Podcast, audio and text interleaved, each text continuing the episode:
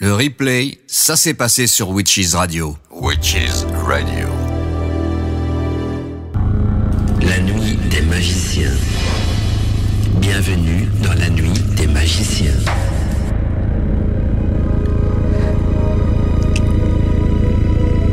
Alors euh, bonjour les amis, bonjour euh, Marie, bonjour Stéphanie, bonjour Torque, comment allez-vous? Ah, on les entend pas. Bonjour à Coucou. tous. Ah. Si, si, on- Je me dis, sont- est-ce qu'ils sont déjà passés dans l'au-delà? Oui, bonsoir à tous, bonsoir. Comment vas-tu, Torque On va peut-être commencer à faire un petit tour de table parce que Torque, on t'a plus entendu depuis la saison passée, donc euh, toi c'est ton retour oui. dans l'émission. Comment vas-tu, Torque et, et, et- et comment, quoi de neuf aujourd'hui? Parce qu'on va parler, on va parler d'esprit donc d'amérante et de possession démoniaque. Vous allez voir que dans la seconde partie de l'émission, on, on va faire frémir les auditeurs. Ils vont se cacher sous l'oreiller, euh, s'enfermer dans leur cave euh, euh, ou, ou dormir sur, sur leur lit, hein, avec. euh, Pas dans la cave, hein, non. Pas dans la cave, non, non. hmm, on ne sait jamais, on ne sait jamais. Hmm. Eh ben ça, ça va, Mandala. Oui, oui, je suis, je suis heureux de, de revenir après euh, quelques mois un peu aussi, un peu compliqués. Et puis, euh, et puis, ben nous sommes là ce soir euh, pour euh, pour parler de de, de, de, de tout cela. Et ça va être, euh, waouh, ça va être quelque chose de d'ectoplasmique. De démoniaque, on va même dire. Et, et, et- toi, Marie, comment tu vas? Ça, Marie, ça devient une habituée. Est-ce qu'elle sera donc dans l'équipe aussi, Ah, donc des débats habituée. libre antenne Eh ben écoute, moi ça va bien aussi. J'avais hâte de faire cette émission parce que le thème est très très intéressant. Donc j'espère que on va avoir des auditeurs euh, qui vont être très intéressés, qui nous poseront des questions aussi. Mhm, Ah oui, oui. Et puis peut-être des témoignages aussi, hein, s'il y a des auditeurs qui ont déjà eu des, des, des, des témoignages à partager sur des interactions qu'ils ont eues dans leur vie euh, entre des esprits, des amérantes ou, ou même des possessions. A peut-être des auditeurs qui ont déjà euh, vécu un désenvoûtement, qui ont été possédés ou peu importe. Hein. Euh, vous savez que vous pouvez nous, nous contacter, il y a le téléphone, mais aussi l'adresse mail. Donc je vais quand même donner l'adresse mail pour nous contacter. C'est mandala.witchisradio.fr. Donc mandala arrobas witchisradio.fr ou bien vous pouvez envoyer aussi l'adresse mail de la radio qui est contact donc euh, contact arrobas witchisradio.fr ou alors le formulaire de contact du site internet hein, vous êtes sur Witchis Radio vous cliquez sur le bouton contact du site internet et vous nous envoyez un petit message. On le reçoit aussi, ou alors un texto pour tous ceux et celles qui nous écoutent donc sur, sur l'application de Witches Radio. Alors on a aussi Stéphanie qui est revenue parmi nous, hein, Stéphanie Alianor qui faisait partie donc de la saison précédente, qui, a passé des vacances euh, assez assez loin. Je pense qu'elle a voyagé beaucoup en vacances et de retour parmi nous aussi. Bonjour Stéphanie, comment vas-tu? Bonjour à tous. Eh bien, je vais bien, mais je n'ai pas trop. J'ai voyagé, mais j'ai beaucoup travaillé surtout. Ouais, c'est ce, que- c'est ce que j'ai pu comprendre. Tu travailles même la nuit, je crois, non. Ouais, ou le soir en tout cas. Je tra- oui, oui, oh oui, je finissais très tard. J'étais en restauration, donc euh, j'ai pas pu du tout, du tout participer tout l'été. Et, euh, euh, voilà, je terminais entre 1h et 2h du matin. Ah ouais, c'est des heures nocturnes. J'espère qu'il y a Oui. encore des bons pourboires quand même dans la restauration, non? Oh, les Anglais, oui. Ah, les Anglais sont mhm. très généreux. Ah mais c'est ça, c'est ça qui est bien parce qu'on on a un salaire, mais en plus on a les pourboires les à côté, donc euh, ça, ça, ça- c'est toujours intéressant. Mais je me disais tiens, est-ce que ça se perd encore ou ça se fait encore les pourboires? Tiens, euh, je sais que parfois il y a des coutumes où ça se fait, il y a des endroits où ça se fait moins, donc euh, euh, je sais pas trop comment ça se passait donc de, hein. à Paris ça se fait. Là à Paris les pourboires c'est important, mais en dehors de Paris je sais pas trop comment ça se passe quoi. Hmm, ben c'est c'est un peu c'est c'est un petit peu aléatoire, on va dire. Peu ça, aléatoire. ça dépend, ouais, c'est ça, sûr. dé- ça dépend du nombre de verres qu'ils ont bu, non? Euh, ouais, ouais, je pense que ça, ça dépend de, je pense de la taille de mon short aussi. Ah, ça, je sais pas ça jouer, c'est les pourboires. Ça, ça, ça, ça, je sais pas, ça peut jouer, c'est les pourboires. Ah ben, on gagne, on gagne sa vie comme on peut. hein. C'est ça c'est. bah oui, écoutez, euh, pas que au métier. Hein. Voilà. Non, je plaisante. Tout bien à sûr, fait. Comme d'hab. Ah, ouais. Non, parce que, attention, parce que si, si un jour Thor travaille en restauration, il va mettre des shorts un petit peu sexy aussi, dire. Bah alors, eh ben, il n'y a pas que les dames. hein. Ah bah ouais. Exactement. Ce rapport des pourboires. Hein, si on montre, si on montre nos mollets tout poilus, tu vas voir, ça, ça, ça va ça va, c'est un jackpot, là. Ouais, ouais. Bah, ça, c'est pas sûr, c'est pas sûr. En tout cas, content de t'entendre, Stéphanie. Donc, euh, on est parti Oui. quand même pour, euh, bon, on peut déjà euh, parler de, de, de, de poils sous les jambes, parce qu'on va parler quand même de, de, l'esprit de la nature, d'âme errante et de, de possession démoniaque. On va commencer comme en douceur, hein, en parlant des esprits, donc euh, des, des âmes errantes. Et dans la seconde tranche horaire, on parlera plutôt de possession démoniaque. Comme ça, si jamais il y a des auditeurs euh, sensibles, ils seront déjà dans le vif du sujet, ils vont peut-être s'adapter, ou ils pourront, euh, je sais pas, baisser le son, parler d'autre chose, ou, ou voilà, on verra bien, hein, parce qu'il y, a- il y a des auditeurs qui sont très branchés, donc euh, euh, paranormal, ésotérisme et compagnie, puis il y en a des un petit peu plus euh, moins téméraires, quoi. Donc on va aller en douceur petit à petit, voilà pour pas euh, ch- choquer beaucoup de monde. Ce qui serait peut-être bien, et là je vais peut-être laisser la, la parole à, à Marie, parce que euh, voilà, on, expliquer aux auditeurs qu'est-ce qu'on en... C'est une, une habitude d'ailleurs en début d'émission d'essayer de mettre les mêmes valeurs sous les mots, et donc d'expliquer aux auditeurs qu'est-ce qu'on entend par un esprit, comment est-ce qu'on pourrait qualifier un esprit, parce que le terme esprit, il a été utilisé à toutes les sauces, toutes les coutures, toutes les couleurs, euh, euh, voilà. Euh, moi j'ai une petite définition aussi, mais je- vas-y. Ah, ah, Peut-être avant de voir ça, il faudrait voir déjà ce que c'est l'âme, comment on définit Ou l'âme, oui, on peut parler de l'âme Ouais. aussi, on peut commencer par l'âme euh, également. Bah oui, parce que ça commence par là en fait. hein. Donc Mhm. pour, on, on va la définir en grosso modo. hein, voilà, Euh, c'est le siège de l'activi- de l'activité euh, psychique, des états de conscience de quelqu'un. Euh, je dirais que c'est l'ensemble des dispositions euh, intellectuelles, morales, affectives. C'est le moi profond, c'est l'esprit, c'est l'intellect. L'âme, c'est une substance euh, simple et immatérielle qui est séparée du corps, qui s'attache au corps euh, dès la gestation, dès qu'on est dans le ventre de, de, la maman, hein, en vue de réaliser bah, on ne sait pas trop. La nature humaine, elle vient expérimenter l'âme des choses sur Terre. hein. Euh, L'étymologie de l'âme, ça vient de anima, qui veut dire euh, le vent, l'air, souffle. Donc ça correspond à l'élément de la Terre. Donc on a ce principe vraiment d'incarnation euh, euh, ancré euh, dans la Terre. hein. C'est un principe vital et spirituel qui anime euh, tout, tout le corps de n'importe quel être vivant sur Terre. hein. Mhm. Voilà, quand on parle de l'âme, on, on dit, euh, on, on- on entend souvent ces mots-là. C'est une grande âme, une âme pure, une vieille âme, une âme sœur. Voilà, donc c'est vraiment, euh, c'est pas un concept, hein, c'est vraiment, euh, Mhm. c'est vraiment quelque chose de, de très spirituel et, et en même temps de très ancré, puisque c'est, ça appartient au corps physique quand même. C'est éthérique, mais ça appartient au corps physique. Et c'est, la, on pourrait l'appeler la conscience aussi, hein, bien sûr. hein. C'est le cœur, c'est, c'est l'esprit. Et donc euh, l'âme, elle est là euh, avec le corps vivant. Et euh, quand le corps physique ben, a fini son, sa, vie sur Terre, on va dire ça comme ça, hein, ben, l'âme, normalement, elle est censée rejoindre l'au-delà, la lumière. Bon, ça a des, des noms différents selon les croyances que, que nous avons. Mais il y a aussi des âmes qui sont surprises par très souvent le, le, le- le- la soudaineté de, de, de la mort. Donc, euh, par exemple, les morts par accident, les suicides, enfin tout ce, ce genre, les, morts très brusques. Mhm. Euh, si la personne était tout simplement très attachée à des aspects matériels, si la personne est retenue par des personnes qui l'aiment, euh, si elle a beaucoup apprécié le lieu où elle vivait, euh, si elle ne sait pas où elle est, tout simplement aussi, hein, dans ce cas-là, euh, l'âme, elle devient errante. Et en fait, c'est l'esprit de la personne qui n'a pas réussi à, rejoindre euh, la lumière. Et elle, dans, on pourrait appeler ça un intermonde, à la recherche d'une place euh, qui, est la sienne, quoi.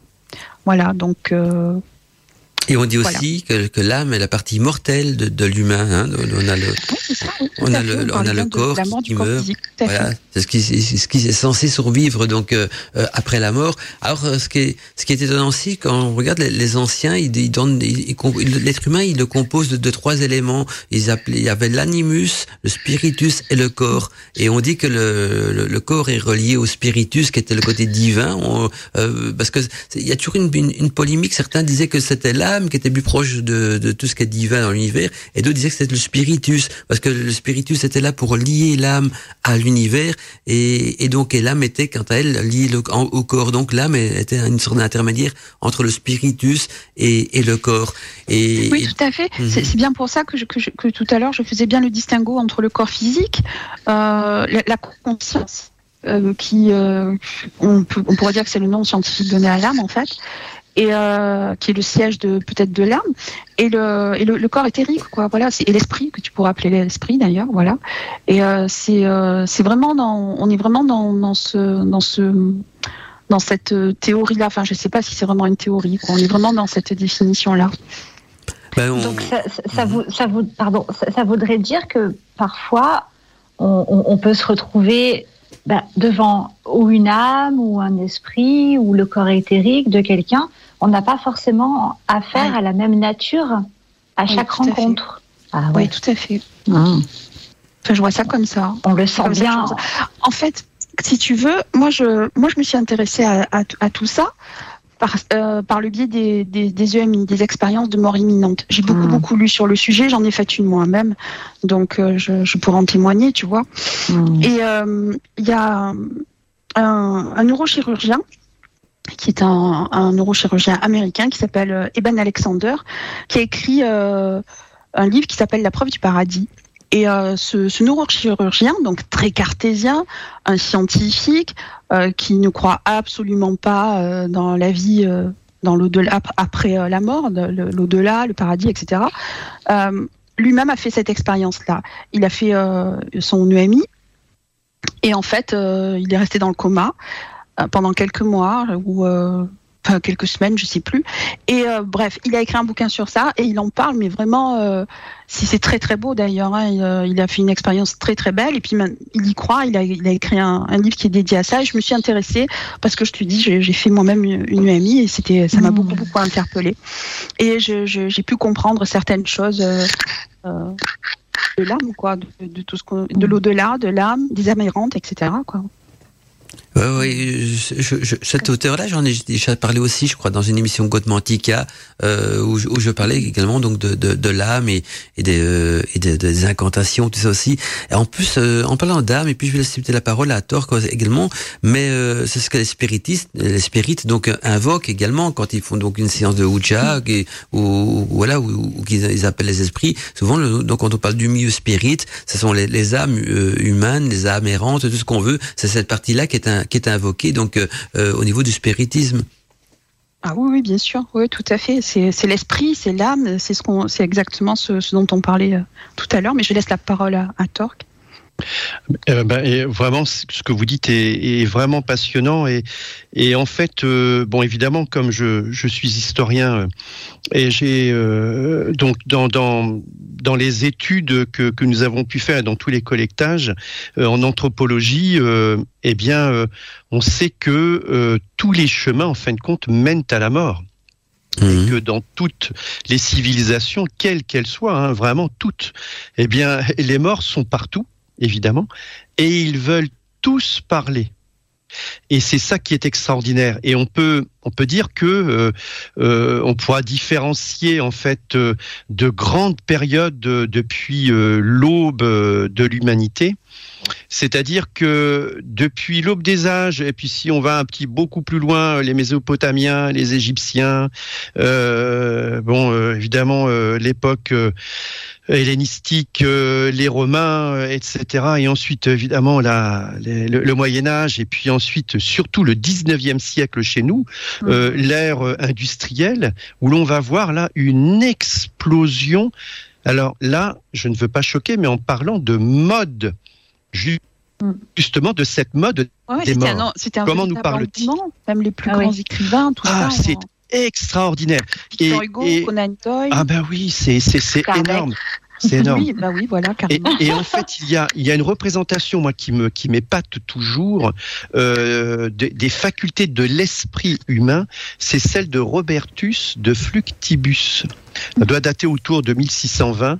Et en fin de compte, il a représenté l'âme, l'esprit, le corps euh, par, euh, par une mécanique. Et en fait, c'est vachement sympathique parce que euh, il, faut, il faut la lire un peu comme, comme dans, dans, dans le sens de l'alchimie. Cependant, dans, dans quasiment toutes les, euh, modes euh, opératoires, je, dis, c'est bien un mode opératoire pour pouvoir communiquer avec les morts. Il y a toujours un fil, un fil rouge, et ce fil rouge, eh bien, en effet, c'est dans le sens de l'esprit, c'est dans le sens, euh, en fait, où on l'entend comme étant le souffle, le vent bah, du latin euh, spiritus, euh, comme Mandala le, le, dit. Et, et c'est vraiment de, de, ce verbe spirare, souffler. Et c'est pourquoi nous, dans nos collectages, énormément, et on en parlera tout à l'heure, c'est-à-dire que pour écouter les morts, il faut ouvrir les fenêtres. Alors ce soir, chers witches, ouvrez tous grand vos fenêtres. Et là, écoutons nos morts, nos ancêtres, etc. Waouh oui, et puis il y, a même des coutumes, des, tribus sur Terre, euh, enfin, dans, des, dans, des lieux un petit peu retirés de la, planète ou moins connus, qui font tout à fait un culte aux ancêtres, donc un culte aux, morts, et donc euh, à travers des objets de culte, des, des, souvenirs des défunts, tout ça, ils continuent à les invoquer parce que euh, les morts représentent aussi une, certaine sagesse qui veille sur le groupe, sur le clan, sur la tribu, et qui permet justement d'éviter des, des, des, problèmes, les catastrophes naturelles ou, ou même les aider dans, dans la chasse ou, ou donner des, des, des, conseils. Donc on, on, dit, on va dire que certains, certains défunts vont, vont acquérir ce qu'on pourrait qualifier, je me sens entre guillemets, parce que ça reste à court à définir euh, ce qu'on entend par sagesse, mais une sorte de sagesse qui parce que une sorte de sagesse bienveillante vis-à-vis donc du clan. Et quand je parle du clan, ça peut être d'une famille aussi, de la famille. Hein, même dans nous, dans, au, niveau de notre famille, on a sûrement nos, sûrement nos défunts qui veillent sur nous aussi euh, de ce côté-là. Et là, l'âme, elle, elle, attrape une mm. sorte de rôle, non, une sorte de rôle bienveillant. Tout à bah, fait. ça me euh, fait penser. Pardon, vas-y Stéphanie. Non, vas-y, vas-y. Bah, ça me fait penser exactement, euh, c'est pour ça que je voulais qu'on le fasse en octobre, ce thème-là aussi. Ça me fait penser vraiment, euh, ce que tu disais, Mandala, on approche tout doucement de, de Sowen, de la Toussaint, mm, mm, de mm. El Diaz de los Muertos, qui est fêté au Mexique, ah où vraiment on vénère, justement, on voit un culte bah, à la Santa Muerte, hein, voilà, et où on vénère nos, nos, ancêtres, nos, voilà d'une façon euh, très particulière pendant trois ou quatre jours. Euh, ça se passe, c'est une grosse fête, hein. contrairement euh, en Occident où qui est plus catholique où, on vénère, c'est la fête de l'Église. On a fait la fête de tous les saints, quoi. Voilà. On, va, surtout pleurer en fait en Occident, alors que certainement par ailleurs on va les célébrer. Et, euh, et euh, mais d'une autre façon, tout à fait. Mais c'est ça. Mais mes voisins sont, sont mexicains. On en a parlé il y a pas très longtemps et euh, et ça fait que un an qu'ils sont en France et ils disaient mais en, en fait, on, fait vraiment la fête avec les morts. On, se met dans les cimetières, euh, on, sert, bah voilà, euh, tout, ce qu'on peut à manger, à boire, à fumer, et, vraiment, c'est la, c'est la réunion, comme si effectivement il y avait le, ce fameux voile dont on parle, nous tous, witches, hein, le voile entre le monde des morts et des vivants, comme si c'était vraiment là le moment le plus le, plus fin où euh, on, peut les capter, on peut les sentir, on peut les voir, on peut. Euh, et puis euh, en, chamanisme, c'est vraiment la, tradition du guide. quand on invoque dans notre voilà dans, nos, célébrations les guides, les ancêtres font peuvent faire partie des guides. C'est ce que tu disais, Mandala. Il y a une certaine sagesse, comme, comme s'ils continuaient leur vie de l'autre côté. Euh, dans un monde euh, qui pourrait, j'en sais rien, ressembler au nôtre. Et à des moments, il y a comme des petites clochettes euh, chez eux, quoi, qui voilà, ils, viennent nous filer la main ou nous, donner des, clés. Mm-hmm. Tout à fait. Ce que, ce que j'ai remarqué aussi, c'est au niveau de la langue française, il y a souvent une confusion entre l'esprit et, l'âme, parce que quand une maison est hantée, on, ou parfois on peut dire euh, elle est hantée par des, des âmes errantes, deux, vont dire par des esprits. Souvent, on a tendance à, à, à, confondre, alors que à l'époque, dans le latin et, chez les anciens, il y avait une différence quand même entre l'âme, l'esprit et le corps. Et d'ailleurs, pour l'esprit, euh, c'est un sens qui à notre époque donc euh, est un mot qui est employé donc surtout dans le folklore et en, en étymographie, donc par les occultismes et les spirites ça désigne donc souvent un être immatériel, un agent surnaturel, et, ou l'âme d'une personne décédée également. Mais alors on parle d'âme, là on parle purement d'esprit, et donc une entité invisible ou l'âme d'une personne gravement souffrante également.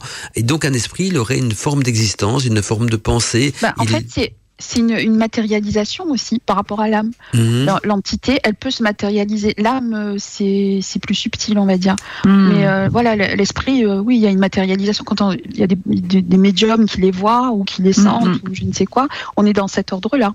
Je pense qu'il y a la, la, matérialisation, selon son hypersensibilité, selon, selon si on est canal ou pas, médium ou pas, je ne sais pas encore. La science l'expliquera sans doute un jour, mais, mais on est dans cet ordre-là. L'âme, c'est pour moi, c'est plus subtil que ça quand même. Voilà, mais souvent on, on, mélange tout. Quoi. Enfin, les, les, c'est pas que les, on les gens mélangent, c'est que la, la, langue française a évolué. Donc, euh, et on a tendance à faire une, à mettre tout sur le, dans, le, dans le même package, donc les âmes et les esprits, alors qu'il y avait une époque très, très ancienne où là, c'était vraiment différencié. Ça faisait partie de l'humain. On disait que l'humain était une trinité, donc il y avait un corps, un âme, une âme plutôt, et, et un esprit. Maintenant, on, on, va qualifier esprit pour dire, pour le terme âme et quoi que ce soit. Donc, mm. euh, c'est la langue a évolué et on met les deux dans, dans, dans, enfin, on a fait une jonction des deux. J'ai pas que c'est une erreur, hein, loin de là, mais c'est parce que de, quand on lit les livres des anciens, euh, ils en parlent différemment parce que c'est plus, ça a l'air plus complexe quand même. Et, puis l'esprit est, un, petit peu le, le, spirit plus la partie divine de, de l'âme, l'âme la partie immortelle. Et on dit souvent donc que, que l'âme doit d'abord se relier au corps pour pouvoir amener son corps également donc euh, vers vers l'esprit, donc vers vers euh, vers on va dire l'univers ou une divinité parce qu'on est croyant et dans le but justement de, de pouvoir un jour ressusciter le, corps, l'âme et l'esprit. D'ailleurs en Égypte antique, le corps avait de l'importance parce que s'il momifiait donc les, les pharaons et les, les personnes assez importantes parce qu'il disait que l'âme après avoir fait un, tout un parcours initiatique euh, allait justement euh, fusionner avec l'esprit et serait capable un jour donc de, re, de, de re, recréer, retrouver son corps, de ressusciter son corps pour revivre dedans. Oui, il y a, il y a toute une, une mm. ancienne des, des, des anciennes des anciens j'aime pas le terme croyance le, terme croyance ça veut dire qu'on croit à un truc mais qui peut être folklorique. Alors c'est pas du tout une croyance c'était une certitude chez eux. Donc on va dire c'était plutôt leur foi en Égypte antique. Donc l'âme subissait donc euh, tout un cheminement initiatique. Maintenant c'est plus c'est plus délicat parce que on dit euh, dans les religions parfois l'âme elle meurt ou elle va au paradis. Dans la dans la Wicca ou dans dans, l'univers des sorcières on dit parfois que l'âme elle meurt et elle se réincarne. Vous voyez il y a les, les versions changent parfois aussi. Et j'ai l'impression qu'on a un petit peu perdu ce fil initiatique dans nos cultures, peut-être parce qu'on a été mélangé différentes cultures, ou peut-être parce que aussi on s'y est moins intéressé. Je sais pas, ce que vous en pensez Parce que même bah, entre vous, quand je vous écoute, c'est comme par rapport à, à, la définition de, de l'esprit, c'est un peu fourre-tout, quoi, si tu veux. Toi qui, Stéphanie, toi qui es euh, chamane, euh, l'esprit, tu as l'esprit de la nature, tu as l'esprit, tu vois, y a, ils ont, c'est un peu tout mélangé, mmh. effectivement. Euh, oui, c'est plus des consciences en fait, parce voilà. que, enfin c'est un truc que, que, je vis depuis, euh, depuis l'enfance, c'est que je, je, je, perçois, je vois et j'entends les morts. Et euh, ça, ça, se passe par. Euh, c'est pas toujours la même chose, et, et c'est là que je, je, vous rejoins dans ce que vous dites, parce que euh, parfois je les vois et je sais que c'est juste, on va dire, un esprit et qu'il est là euh, en, en, transfert, genre euh, paumé ou, euh, ou pour des raisons que j'ignore. Et puis parfois, quand je, je suis en contact avec une âme, c'est beaucoup plus subtil, comme tu disais. Ça vient venir me chercher dans les rêves et c'est récurrent, ça vient plusieurs jours. Il y a des dates oui, précises. Ça, et. Et tu vois, c'est différent de, par exemple, si je vais dans un endroit qui est chargé, oui, euh, je vais voir des trucs, là, je, je, je, je, je vais voir passer des trucs, je vais dire, bon, voilà, le, le lieu est habité, mais il n'y aura pas de contact. Alors que parfois, c'est vraiment l'âme qui vient me chercher pour me, me transmettre euh, une information ou pour, pour m'aider à faire, euh, pour l'aider, pardon, à, à faire quelque chose. Voilà. Et je pense que c'est un niveau de conscience. Oui, je pense voilà. aussi, ouais, tout à fait. C'est un niveau de conscience différent de, de, de, de l'entité qu'on a devant. Ouais. Ça, c'est mon avis. Hein, voilà, c'est. Mais voilà, c'est ça qui est bien parce qu'on a plusieurs cultures. Donc ici, Stéphanie qui est quand même d'une culture plus chamanique, hein, on va dire ça comme ça. Euh, David plus dans l'univers de la magie. Et puis il vient aussi de, de, de, de, de je, je, crois qu'il vient plus du nord hein, de, de, la France. David, donc c'est une autre culture. Et puis il y a Marie également. Euh, moi, je suis plutôt neutre. Hein, moi, je suis ouvert. J'ai lu tellement d'ouvrages là-dessus que je me rends compte que la, les termes ont évolué. Non, moi, je suis très neutre aussi. Voilà, donc euh, bah, ouais, c'est clair les termes ont beaucoup évolué, tout ça. Alors, je veux savoir justement entre vous trois, est-ce que vous avez euh, Stéphanie, je m'en doute, qu'elle qu communique donc avec les, les âmes, tout ça. Mais qui est-ce qui a déjà fait une séance de spiritisme? Vous savez, les, séances euh, avec les lettres et la main, euh, le, le, le, le, guéridon, quoi, comme on voit souvent. Qui est-ce qui a déjà tenté l'aventure de ce côté-là? Ah, moi j'ai tenté ado, un peu comme tout le monde avec les, Ouija, mais bon, c'était oui, les Ouija. un peu, un peu n'importe quoi, je crois. Oui. Mais je suis plus comme Stéphanie, c'est je suis plus euh, bon je suis profondément animiste hein, de toute façon donc mm. voilà hein, pour moi voilà et euh, du coup c'est plus dans, dans, les rêves dans des contacts comme mm. ça mais même des rêves euh, prémonitoires parce que ça, mm. ça peut être comme tu disais Stéphanie à juste titre tout à l'heure c'est tellement plus subtil que parfois ça, peut venir pour te conseiller effectivement ou pour t'avertir aussi, t'avertir, tu vois. Donc ça prend du temps, ça prend du temps à mûrir à l'intérieur de, de, nous en fait. Euh, moi, j'ai besoin d'un peu plus. Je suis, mine de rien, je suis assez cartésienne également, et j'ai je, conscience que mon cerveau est, est, un grand, euh, est un, enfin, nos cerveaux sont, sont, des grands maîtres et que parfois on nous joue des tours. Voilà, je m'arrête pas à un rêve, je m'arrête pas à un message. Et, souvent, souvent ils, perdent patience, quoi. bon, c'est bon, ah, c'est bon c'est bon, tu, veux plus ou, ça va? Voilà, du coup, y a, c'est ça, c'est un peu plus subtil, mais ils insistent aussi, quoi, pour euh, faire passer les choses. c'est vrai que dans les rêves, dans les rêves, je, enfin, juste pour dire au niveau des rêves, ça arrive fréquemment aussi. Donc, que je crois que c'est même le, la, une des méthodes les plus faciles et, souvent les plus enseignées. Donc, c'est communiquer avec les, les, les âmes ou les esprits dans, dans, dans les rêves, parce que euh, ou même parfois ils peuvent nous rendre visite aussi. Moi, j'ai vécu déjà beaucoup de choses à ce niveau-là aussi. J'en parle rarement parce que c'est c'est très chamboulé chez moi. Donc, vous dire, c'est très compliqué. Euh, peut-être qu'à l'occasion, ou même dans l'émission, je donnerai peut-être une anecdote ou deux que j'ai vécu. Mais je suis très réservé là-dessus parce que euh, il y a un moment donné, j'ai été beaucoup fort influencé donc par euh, par l'au-delà, par euh, les communications. Puis j'ai perdu des gens dans, ma vie aussi auxquels je tenais beaucoup, et donc c'est mais c'est plus compliqué d'en parler. Mais c'est souvent à travers les rêves que j'ai communiqué avec eux, ou l'intuition également, et souvent quand je m'y attends pas, quoi. Donc euh, voilà, c'est pour faire un peu cette parenthèse là.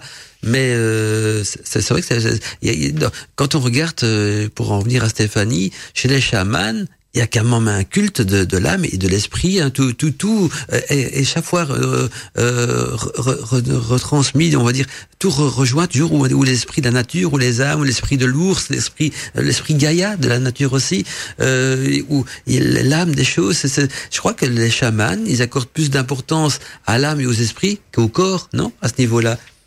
Oh, non, en tout cas pas dans ma pratique, puisque mhm puisqu'on utilise euh, notre corps euh, comme véhicule et comme, comme temple. En fait. Oui, oui. c'est vrai que quand moi je parle de euh, chaman, c'est souvent les Amérindiens quoi, de, cette époque-là. Maintenant, on est plus dans le néo-chamanisme, qui est un chamanisme plus, plus d'actualité aussi. Mais les Amérindiens, c'est vrai que souvent ils communiquaient avec l'esprit de l'aigle ou l'esprit de l'ours ou, ou l'esprit de la forêt. ils étaient fort branchés là-dessus. Ah oui, ça, ça, reste, ça reste dans notre pratique également, bien sûr. Mm. Euh, bien sûr, bien, bien sûr, l'esprit de, nos animaux euh, guide. Euh, les, ça peut être même l'esprit des voilà des, dragons, des, des, métamorphes, comme comme je les appelle un peu. ça me fait penser à la série True Blood. Mais oui, oui, c'est en fait c'est la, la conscience. C'est vraiment réussir à communiquer avec la, la, la, la conscience d'un archétype en quelque sorte. Euh, comme tu parlais voilà, de, l'ours ou de l'aigle, c'est l'esprit du grand archétype de l'aigle, du grand archétype, le, grand, on va dire, pour dire vulgairement, le grand patron des rapaces, le grand patron de tous les ours. C'est toujours, euh, en tout cas dans, ma pratique, c'est toujours relié à des aspects de nous, de notre euh, divinité intérieure. Voilà, c'est le grand mystère qu'il y a entre cette divinité intérieure qu'on a, qu'on arrive à célébrer et à manifester en, en, transe, et le lien avec ces entités ou ces esprits qui, viennent concrètement nous apporter euh, bah, des guérisons ou d'autres choses en fait.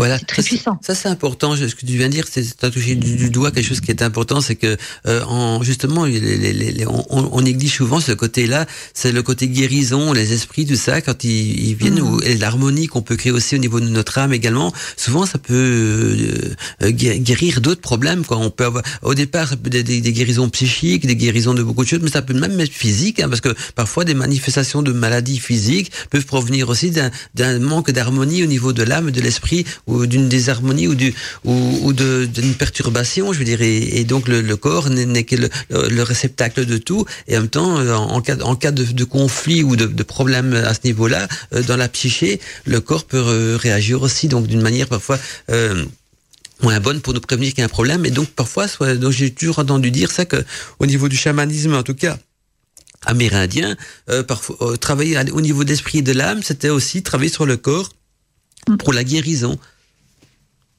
Tout à fait. C'est le principe même de la médecine chinoise, pardon. oui, oui. C'est le principe même de la, de la, médecine chinoise qui soigne, il soigne l'âme avant de soigner le, oui, oui, oui, c'est vrai. corps, quoi, le corps physique. On est vraiment dans, dans, ce, dans cet état ben, d'esprit-là, voilà, jeu de mots.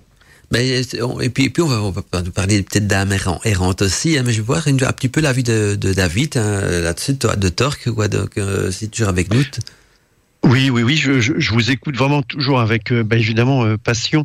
Et hum, on peut parler aussi euh, dans le dans l'axe guérison des apparitions mariales, par exemple, de ces de certaines divinités ou de, déesses mères, et qui, alors, soit elles vont venir et, et dire que la guérison approche, puis la guérison est présente. Et ensuite, il peut y avoir, euh, évidemment, bon, action de grâce ou autre, euh, de la part du, de la personne guérie ou de la famille. Euh, ce qui est vraiment vraiment intéressant dans, dans, notre discours, c'est que il y a il y a aussi euh, euh, des choses qui sont de, de l'ordre du langage ou de la polysémie. C'est-à-dire que esprit, âme, eh bien, au, fil des millénaires, eh bien, ils vont avoir une, une autre dimension de, de, vécu ou une autre dimension de parler, une autre dimension de, de, de, reconnaissance. Et en fait, euh, bon, ben, vous l'avez dit, hein, je crois que dans le chamanisme, dans les religions, euh, euh, si on prend par exemple, si on va chez, les Japonais, euh, bon, ben, on sait que les, les fantômes qui s'appellent les yurai, il y en a. Alors une, oh, mais moi j'adore, j'adore, euh, j'adorerais aller au, Japon pour euh, pour pour les pour les découvrir, euh, mais euh, sur euh, parce qu'il y a y a énormément de choses et surtout au niveau du théâtre, notamment le théâtre No. Mais en fait, euh, eh bien, ces, ces, ces, fantômes, eh bien, alors c'est pas de chance parce qu'au Japon, en fin de compte, euh, euh ces fantômes, bah, ils apparaissent aux personnes qui sont touchées par le sort. Alors non seulement on a une, on est empoisonné par un par un sort, et en plus les fantômes, les yurai, arrivent pour vous, pour bien vous enfoncer ou bon. Et en fait, c'est assez, c'est assez génial parce que s'il fallait euh, inventorier euh, tout ce qui euh, tout, tout ce qui se passe depuis des, des, des, des millénaires et des millénaires en fait ce serait bah, en fait oui je dirais que les vivants sont enfin les morts sont vivants autour de nous c'est ça qui est extraordinaire en fait je crois mhm. que la la plus simple des des, des, des choses à accepter c'est que les morts vivent dans le monde des vivants comme le monde des vivants vit dans le monde des morts. Et c'est exactement ce qu'à l'époque médiévale, on, on, on savait d'ailleurs pratiquer, surtout à l'intérieur des monastères. Vous allez me dire, ah oui, mais alors euh, les moines, les chanoines, euh, les, les moniales, bah oui, en fin de compte, euh, ils enterrent leurs leur défunts eh bien, dans, le, dans le cloître par exemple, ou dans le, leur tous euh, qui se situe donc euh, au, au, Levant. Et, euh, et, en fait, eh bien oui, il y a une, il y a une vraie, une vraie, une vraie magie, une vraie symbiose en fin de compte entre le naturel et le surnaturel. D'ailleurs, le surnaturel, comme on, je pas pourquoi on l'appelle surnaturel, parce que c'est du naturel. Et en fin de compte, je crois que l'on ne sait plus aujourd'hui, on sait mal vraiment vivre avec nos morts et laisser nos morts, les, nos morts, oui, vivre avec nous sans en avoir peur. D'ailleurs, euh, un, de nos sociologues, euh, enfin mes maîtres à penser, euh, voilà, disait toujours que, euh, évidemment, les, laissez les, morts vous, vous nourrir et n'ayez pas peur parce que la peur est le ferment du démon. Bah oui, donc oui, laissons-nous, eh bien, les, laissons, laissons-les, ouvrez, je le disais tout à l'heure, ouvrez vos fenêtres et, et inspirons-nous d'eux. Voilà. Tout à fait. En plus, c'est vrai, euh, vrai, que la, la, mort, on peut dire que c'est pas une finalité. Et un livre qui m'avait interpellé quand j'étais ado, euh, à cause surtout du titre, le contenu, c'est plutôt des témoignages mort imminente et tout ça. Il y en avait plein, comme euh, Marie va peut-être euh, faire un, témoignage tout à l'heure. Mais le titre, ça disait, ça, ça s'appelait La vie après la vie. Et je trouvais que c'était un titre très ah parleur parce que ça veut ah dire que la, après la vie, une autre vie reprend, une vie continue. Donc la, la, la vie ne s'arrête pas à la mort parce que la vie après la vie, c'est autre chose. On sait pas trop quoi parce que la science n'est pas encore. Euh, Moody. Ah oui. Ah oui, oui c'est ah ça quoi. Et donc, et donc la, la, la, la science n'arrive pas à courir élaborer ce qui, ce qui peut se passer après, mais et puis c'est très métaphysique, hein, tout ce qui. C'est, peux en revenir au mot surnaturel justement, euh, Torque. Euh, le terme surnaturel, parce que maintenant les, les, mots changent un petit peu de contexte à notre époque, mais dans, dans, dans les anciens, le terme surnaturel, ça veut dire au-dessus de la nature, tu vois, sur la nature. Et donc ah la mort était quelque chose qui transcende la nature, qui est au-dessus de la nature aussi. Tout ce qui est tout, au fait, tout ce qui est surnaturel, c'est divin, parce que à partir du moment que tu es au-dessus de la nature, qu'est-ce qu'il y a au-dessus de la nature? C'est divin et, quelque chose de sous-naturel, donc de sous la nature. Ça pour, souvent tout ce qui était démoniaque ou le mal, c'était vers le bas, hein, les profondeurs de la terre qu'on avait ou vers en tout cas la jambe ou le, ou le feu ou peu importe. Et tout ce qui était surnaturel, euh, au-dessus au-dessus de la nature, c'est angélique, divin, spirituel. Et maintenant on dit surnaturel pour tout ce qui est phénomène étrange, bien sûr, et, et quoi que ce soit pas tout à fait faux non plus, hein, parce que c'est toujours au-dessus de la nature aussi. Mais les, les mots ont fortement évolué, donc euh, avec des anciens. J'aimerais bien qu'on parle un petit peu aussi donc euh, d'âme errante, parce que euh, il y, a il y a Marie qui avait lancé le, mot tantôt. Maintenant qu'on on a bien abordé le terme des, âmes, qu'est-ce qui peut définir une âme errante Alors? Parce que une âme, on a l'impression que a un cycle déjà élaboré, donc où elle peut se réincarner, ou et puis le, but des réincarnations est d'un jour d'aller, je suppose, aller, mais ce qu'on pourrait appeler le, le, paradis. D'autres diront le royaume de Dieu. C'est d'autres vont dire le nirvana ou ou, la, mm. ou même euh, euh, la transfiguration, euh, l'ascension. Oui, il y, a plusieurs termes qui vont désigner donc ce, ce lieu qu'on ne sait pas trop comment le définir. C'est, un, un intermonde. Enfin, je sais pas comment on pourrait appeler ça, mais c'est une espèce d'intermonde. La mhm. mérante, elle est, elle sait pas où elle est en fait. C'est bien pour ça qu'elle l'air. Elle est prisonnière de ce. En fait, la mérante, on pourrait. C'est, un, c'est un intermonde. Elle sait, elle sait pas trop. C'est. Je, je pense qu'il y a des après la, enfin, c'est ma définition, elle est très personnelle, d'accord? Mhm. Euh, mais euh, je pense qu'après la mort, c'est soit euh, l'âme, euh, elle accède très vite dans, dans, dans, dans l'au-delà, dans la lumière, hein, on appelle ça comme tu veux, le, le mhm. paradis, la lumière, ça, ça a des noms euh, différents. Et soit elle, elle y accède pas de suite. Et elle peut errer comme ça, effectivement, parce qu'elle sait pas où aller, ou parce qu'elle voit pas la lumière, ou je ne sais quoi ou soit elle est vouée à aller dans un autre endroit, par exemple le ah, je sais pas. Mm. Mais euh, je, sais pas, hein, c'est ça, euh, c'est c'est moi qui dis ça, mais euh, mais c'est suite à mon expérience aussi évidemment que je mm. dis ça. Est-ce qu'une âme, est-ce qu'une âme errante selon vous pour, pour être une âme qui serait restée prisonnière de la terre, de notre matière, de notre monde à nous quoi, donc au lieu d'accéder. Non, c'est pas qu'elle est prisonnière, c'est que je pense qu'elle ne sait pas. je pense qu'elle ne sait pas où aller. Vous savez pourquoi, je dis ça? Parce qu'au niveau du symbolisme, quand on regarde la, représentation des, des, fantômes en caricature euh, à l'époque du Moyen Âge et tout ça, on va on représentait toujours le fantôme avec un boulet au pied, donc une chaîne et un gros boulet au pied. Et au fait, bah, c'est ce que je disais. Ah oui, bah, c'est ce que je te disais tout à l'heure. Il y a, il y a des âmes qui euh, qui sont attachées à des lieux, mhm. qui sont attachés, ou alors il y a des gens qui les retiennent aussi parce que euh, les gens, les gens, les gens qui, qui perdent un être aimé. Bah, par la souffrance vont le retenir, par la peine, par voilà, vont, le retenir aussi. Donc c'est peut-être ça aussi. Et donc elles sont euh, prisonnières, elles, restent prisonnières, de ce monde-ci. Alors ouais, ouais, tout à fait, tout à fait. Mais elle, je, j'aimerais euh, juste euh, rajouter une chose pour. J'aime bien penser que l'humain, tout, tout, au long de son processus, et aussi long soit-il et aussi mystérieux soit-il, euh, j'aime à penser qu'il détient toujours son libre arbitre. Mhm. Et que quoi qu'il arrive, qu'il soit mort ou vivant, euh, j'espère pas mort vivant, ben, il, il, détient toujours son libre arbitre.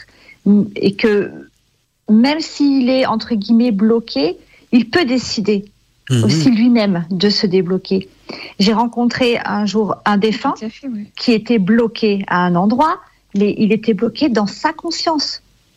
Mhm. C'était sa propre conscience, sa propre culpabilité qui l'avait envoyé là où il était. Il n'avait rien à y faire.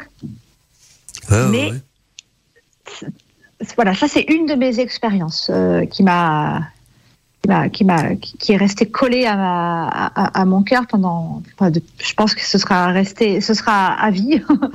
euh, J'avais l'impression vraiment que c'était sa conscience, c'était c'était dans sa tête. C'était je suis là parce que je le mérite. Et, les lieux hantés, parce que souvent on dit les lieux hantés, euh, il y a eu, qu'il s'est passé quelque chose de grave, la l'âme est prisonnière du, lieu, quoi que ce soit. Est-ce que, est-ce que vous pensez que donc elle, elle pourrait s'échapper d'elle-même, de, ce lieu hanté, c'est elle-même qui resterait prisonnière, donc dans, parce que des lieux hantés en France, il y en a beaucoup. Hein, certains sont même plus touristiques qu'autre chose, mais, mais voilà, mais, mais pour les, les, vrais, les vrais lieux où se passe vraiment des phénomènes entre guillemets paranormaux, est-ce que c'est l'âme qui est prisonnière? Donc, mais pas contre sa volonté, mais ou, bien est-ce qu'il n'a pas de prisonnière d'un lieu ou d'une entité aussi, euh, ou, pas du tout? Vous en pensez? Oui, je, pense que les, prisons euh, existent dans la tête des hommes, euh, dans l'esprit humain et, partout. Cependant, euh, je, pense que c'est une, vision euh, peut-être de, du, vivant que nous sommes, parce que en fait, euh, il, il, est très important pour le vivant, nous aujourd'hui vivants, d'avoir cette représentation des, des défunts, de les alors certains vont dire de les savoir vivants. Euh, d'autres euh, vont dire par leur foi et parce que nous y, nous y croyons fermement qu'ils sont vivants avec nous. Et c'est pas évident parce que lorsque l'on parle de, de, de ça, tu, tu, disais Mandala, donc euh, qu'en est-il en effet des âmes euh, errantes euh, Et j'adore en effet cette image euh, extraordinaire du, du, du, fantôme et son boulet, mhm. voire même pire, Mandala. et c'est, rappelez-vous ce dessin animé de de Casper, le, le, petit fantôme. Oui, oui, oui, c'est dans Pif Gadget qu'on voyait même souvent. Oui, voilà. Alors, un, grand, un grand, euh, un, super grand nom en fait de la Paramount euh, de, de, l'époque. Mais, mais c'est, c'est complètement fou. Je veux dire, on va faire passer ce petit Casper, ce, ce, petit garçon qui est, qui est, qui est mort et qui vient, ben voilà, ce petit personnage de fiction là, nous, nous titiller et nous amuser. Pourtant, les enfants le regardent et le regardent avec, avec, avec humour et on rit. Mais c'est, c'est extraordinaire. Je veux dire, euh, Casper, le, le, le, le, petit fantôme. Enfin, je veux dire, c'est génial, c'est génial. Donc oui, en fin de compte, les, les, âmes errantes, eh bien, elles sont aussi bien donc dans les dessins animés, dans, dans nos télévisions, euh, que que bah, autour de nous et euh, errantes parce que parce que ben oui, il y a des, des il y a des multimondes. On les a construits. Voilà, on les a construits. Pardon, je te coupe. Quand tu, tu as dit les, les morts vivent dans le monde des vivants, mais mais mais vraiment, c'est je, je pense que tu as as tout à fait raison. C'est des mondes qui s'imbriquent les uns dans l'autre. Tout à fait, ouais. Et, euh, ah et, je retiens ta, ta phrase, c'est ma phrase de la soirée pour le moment. Ah. ouais, non, bah, dans le monde J'adorais ça, mais vraiment. Ouais. Oui, les, les, les, multimondes, les multimondes, et ces multimondes, en fait, euh, euh, ce sont ces, ces, ces systèmes de souterrains, euh, de canalisation. On peut, on peut prendre euh, bien, bien sûr plein, plein d'images euh, qui nous permettent de, de, de les savoir en bas au milieu, en haut, dans une couche que l'on va appeler euh, euh, inframonde, d'autres, euh, je sais plus, Mandala ou Marie, tu, tu, as utilisé en effet un, un mot que, que j'oublie. Oui, voilà. Eh bien, mais, mais il n'empêche que oui, ils sont là. Alors, ils sont là, soit, euh, soit euh, en effet, il y a eu un, un, accident violent et ils ne savent pas qu'ils sont morts. Ben, rappelez-vous le film, un film extraordinaire aussi. Euh, voilà. Bah oui, Ghost, voilà, exactement. et, et, et, bien, et bien, oui, ils sont là et parfois ils ne s'en rendent pas compte, ils vont s'en rendre compte. Certains, tout simplement, ils vivent là parce qu'ils y sont bien et puis que, voilà. Puis après, bah, en effet, il y a, toute la litanie des, des, des, des autres structures euh, mentales, peut-être de construction mentale. Je le dis bien, pas toutes, mais euh, bon, parce qu'il faut, il faut organiser en fin de compte le monde des morts parce que le nôtre est organisé ici. Bah, ouais, mais je crois que les morts, ils ont peut-être certainement beaucoup plus de choses à nous apprendre euh, mm. si on les écoutait plus et si on ne voulait pas justement les euh, les euh, les chasser à chaque fois. Voilà. Mm -hmm. Moi, je suis pas pour ça. En, tout cas, on approche de... Et puis diaboliser, euh, pardon Mandala, et, aussi diaboliser leur présence constamment. Voilà. Oui. Alors il y a, des mauvais, hein, on en parlera certainement tout à l'heure. Oui. Ah, hein, Mandala, tu, ben nous mets sur le. il, y a du, il y a du lourd, hein, il y a du très lourd. Hein. oui, oui. Il y a la grosse Bertha. Hein, bon. Attends, j'ai un drôle de bruit. je, je veux dire aussi, donc, euh, c'est vrai qu'il y, y, a du bon et, et du mauvais, mais euh, au, au, niveau des, des âmes, on, on, va peut-être dire qu'on n'aime peut-être pas trop les invoquer, quoi qu'on approche quand même d'une période où, où, beaucoup d'entre nous, euh, en, tout, en, tout, cas en, tant que sorciers et sorcières, on va les invoquer, c'est Sawen, Sawen qui est quand même euh, une journée, ou j'irais plutôt même une nuit consacrée aux âmes, euh, aux esprits de, de, tout type, de, de, de, toute forme. Alors certains vont en faire une, une, une soirée folklorique, euh, on va s'amuser de ça, mais il y a des gens très sérieux qui ce sera la soirée justement où ils vont, qu'ils vont consacrer aux défunts, aux âmes errantes, ou, ou même aux, esprits. De, il y a parfois des entités aussi qui traînent dans la, dans la maison, dans un lieu, dans, dans un bois. Donc il y a quand même une journée où j'ai l'impression que qu'on accepte de parler plus facilement aux défunts que, que, que, dans la vie de tous les jours, non? Euh, Parce que Samhain, c'est quand même parce que Marie a fait tantôt l'allusion qu'on approche donc de, de, de Samhain, donc ou d'Halloween, si je préfère, euh, on peut donner ce nom-là. Mais c'est quand même une, une, journée où, où même si on le fait parfois par moquerie, ce que les enfants dans la rue se déguisent, ils se rendent pas compte du symbolisme qui, qui véhicule cette nuit-là. Il faut, ils s'amusent à faire peur pour faire des bonbons. Mais en même temps, euh, les, anciens, euh, c'était quand même quelque chose d'important hein, pour justement pour communiquer avec l'au-delà et avec les défunts, parce que c'est là que à ce moment-là, nous disent les grimoires que la barrière entre notre monde et le leur est la, la plus fine, la plus accessible. Oui, oui, oui. Sa, sa, main est quand même, euh, je veux dire, un, voilà, le, un, moment vraiment privilégié euh, euh, du où on est presque au, milieu de cette période sombre. Hein, mhm. quoi que l'on dise, voilà, la, lumière arrive dès, le 21, le 21 décembre. Donc on est on est on n'est pas loin du, du, du, milieu de la période sombre. Et c'est le premier, c'est le jour de l'an celte, hein, on, on, connaît. Et, et en fait, oui, c'est un, ce sont des moments euh, de, communication. Il y en a plusieurs comme ça dans, dans, l'année, dans beaucoup de traditions où euh, ce filtre, eh bien, il est très très fin, où l'on peut évidemment communiquer avec les morts et les morts communiquent avec nous. Et, ces, et ces moments, eh bien, il est privilégié autour de, de la Samin, voilà, euh, fin octobre, début décembre, pardon, début novembre. Et eh bien, eh bien, moi je dis, osons, osons euh, faire ce que l'on faisait donc autrefois, osons euh, eh bien visiter nos, nos, ancêtres, soit par le biais donc d'une visite euh, des cimetières, et puis et puis n'ayons pas peur. En fin de compte, poussons la barrière, elle va grincer, on va rentrer dedans euh, respectueusement, naturellement, mais mais avec joie. Et, et c'est vrai. Alors vous le disiez tout, tout, tout à l'heure, toutes les deux, vous on va on, on va les nourrir. Eh bien oui euh, il y a aussi une forme de vampirisme aussi dans ce sens où euh, eh bien on peut aussi nourrir de notre vivant pour leur donner notre énergie et on va demander donc à nos witches hmm. qui nous écoutent euh, ce soir là eh bien ce, eh bien que, voulez-vous faire en fin de compte aussi euh, Je crois Mandala aussi, il faut, être clair. Ben, vous voulez faire quoi là? Vous voulez communiquer avec des morts, euh, avec des défunts, avec des ancêtres, euh, des dieux, des déesses, voilà, peu importe, des animaux, nos chers animaux partis? Eh bien, communiquons oui avec eux, mais comment? Euh, il y a des rituels, ça vous, on va, on va en parler. Mhm. Mais c'est surtout comment, euh, comment et avec qui. Euh, et ça, il faut, voilà, on va, on va, on va là, il faut, faut qu'on que nous l'abordions, oui. Tout à fait. Mais pour savoir comment, il faudrait peut-être savoir aussi comment ça, comment ça se passe au niveau de l'au-delà. Et là, je pense que Marie avait dit qu'elle allait peut-être nous faire un témoignage donc de d'une histoire de, de, de, mort imminente qu'elle a vécue. Marie, c'était d'accord. Tu pourrais un petit peu nous, en, nous en parler et nous dire ce que tu. Vous en parler. Bon, je ne rentrerai pas dans, dans les ce que tu as vu, en tout cas, ou vécu Mais oui, oui, je peux vous en parler exactement. Il y a six ans de ça, j'ai eu un, accident de voiture. Et euh, pendant un accident assez grave. Hein. et euh, pendant quelques minutes, euh, bah, j'ai fait un, petit coma, mais vraiment. Donc le cœur s'est arrêté, voilà.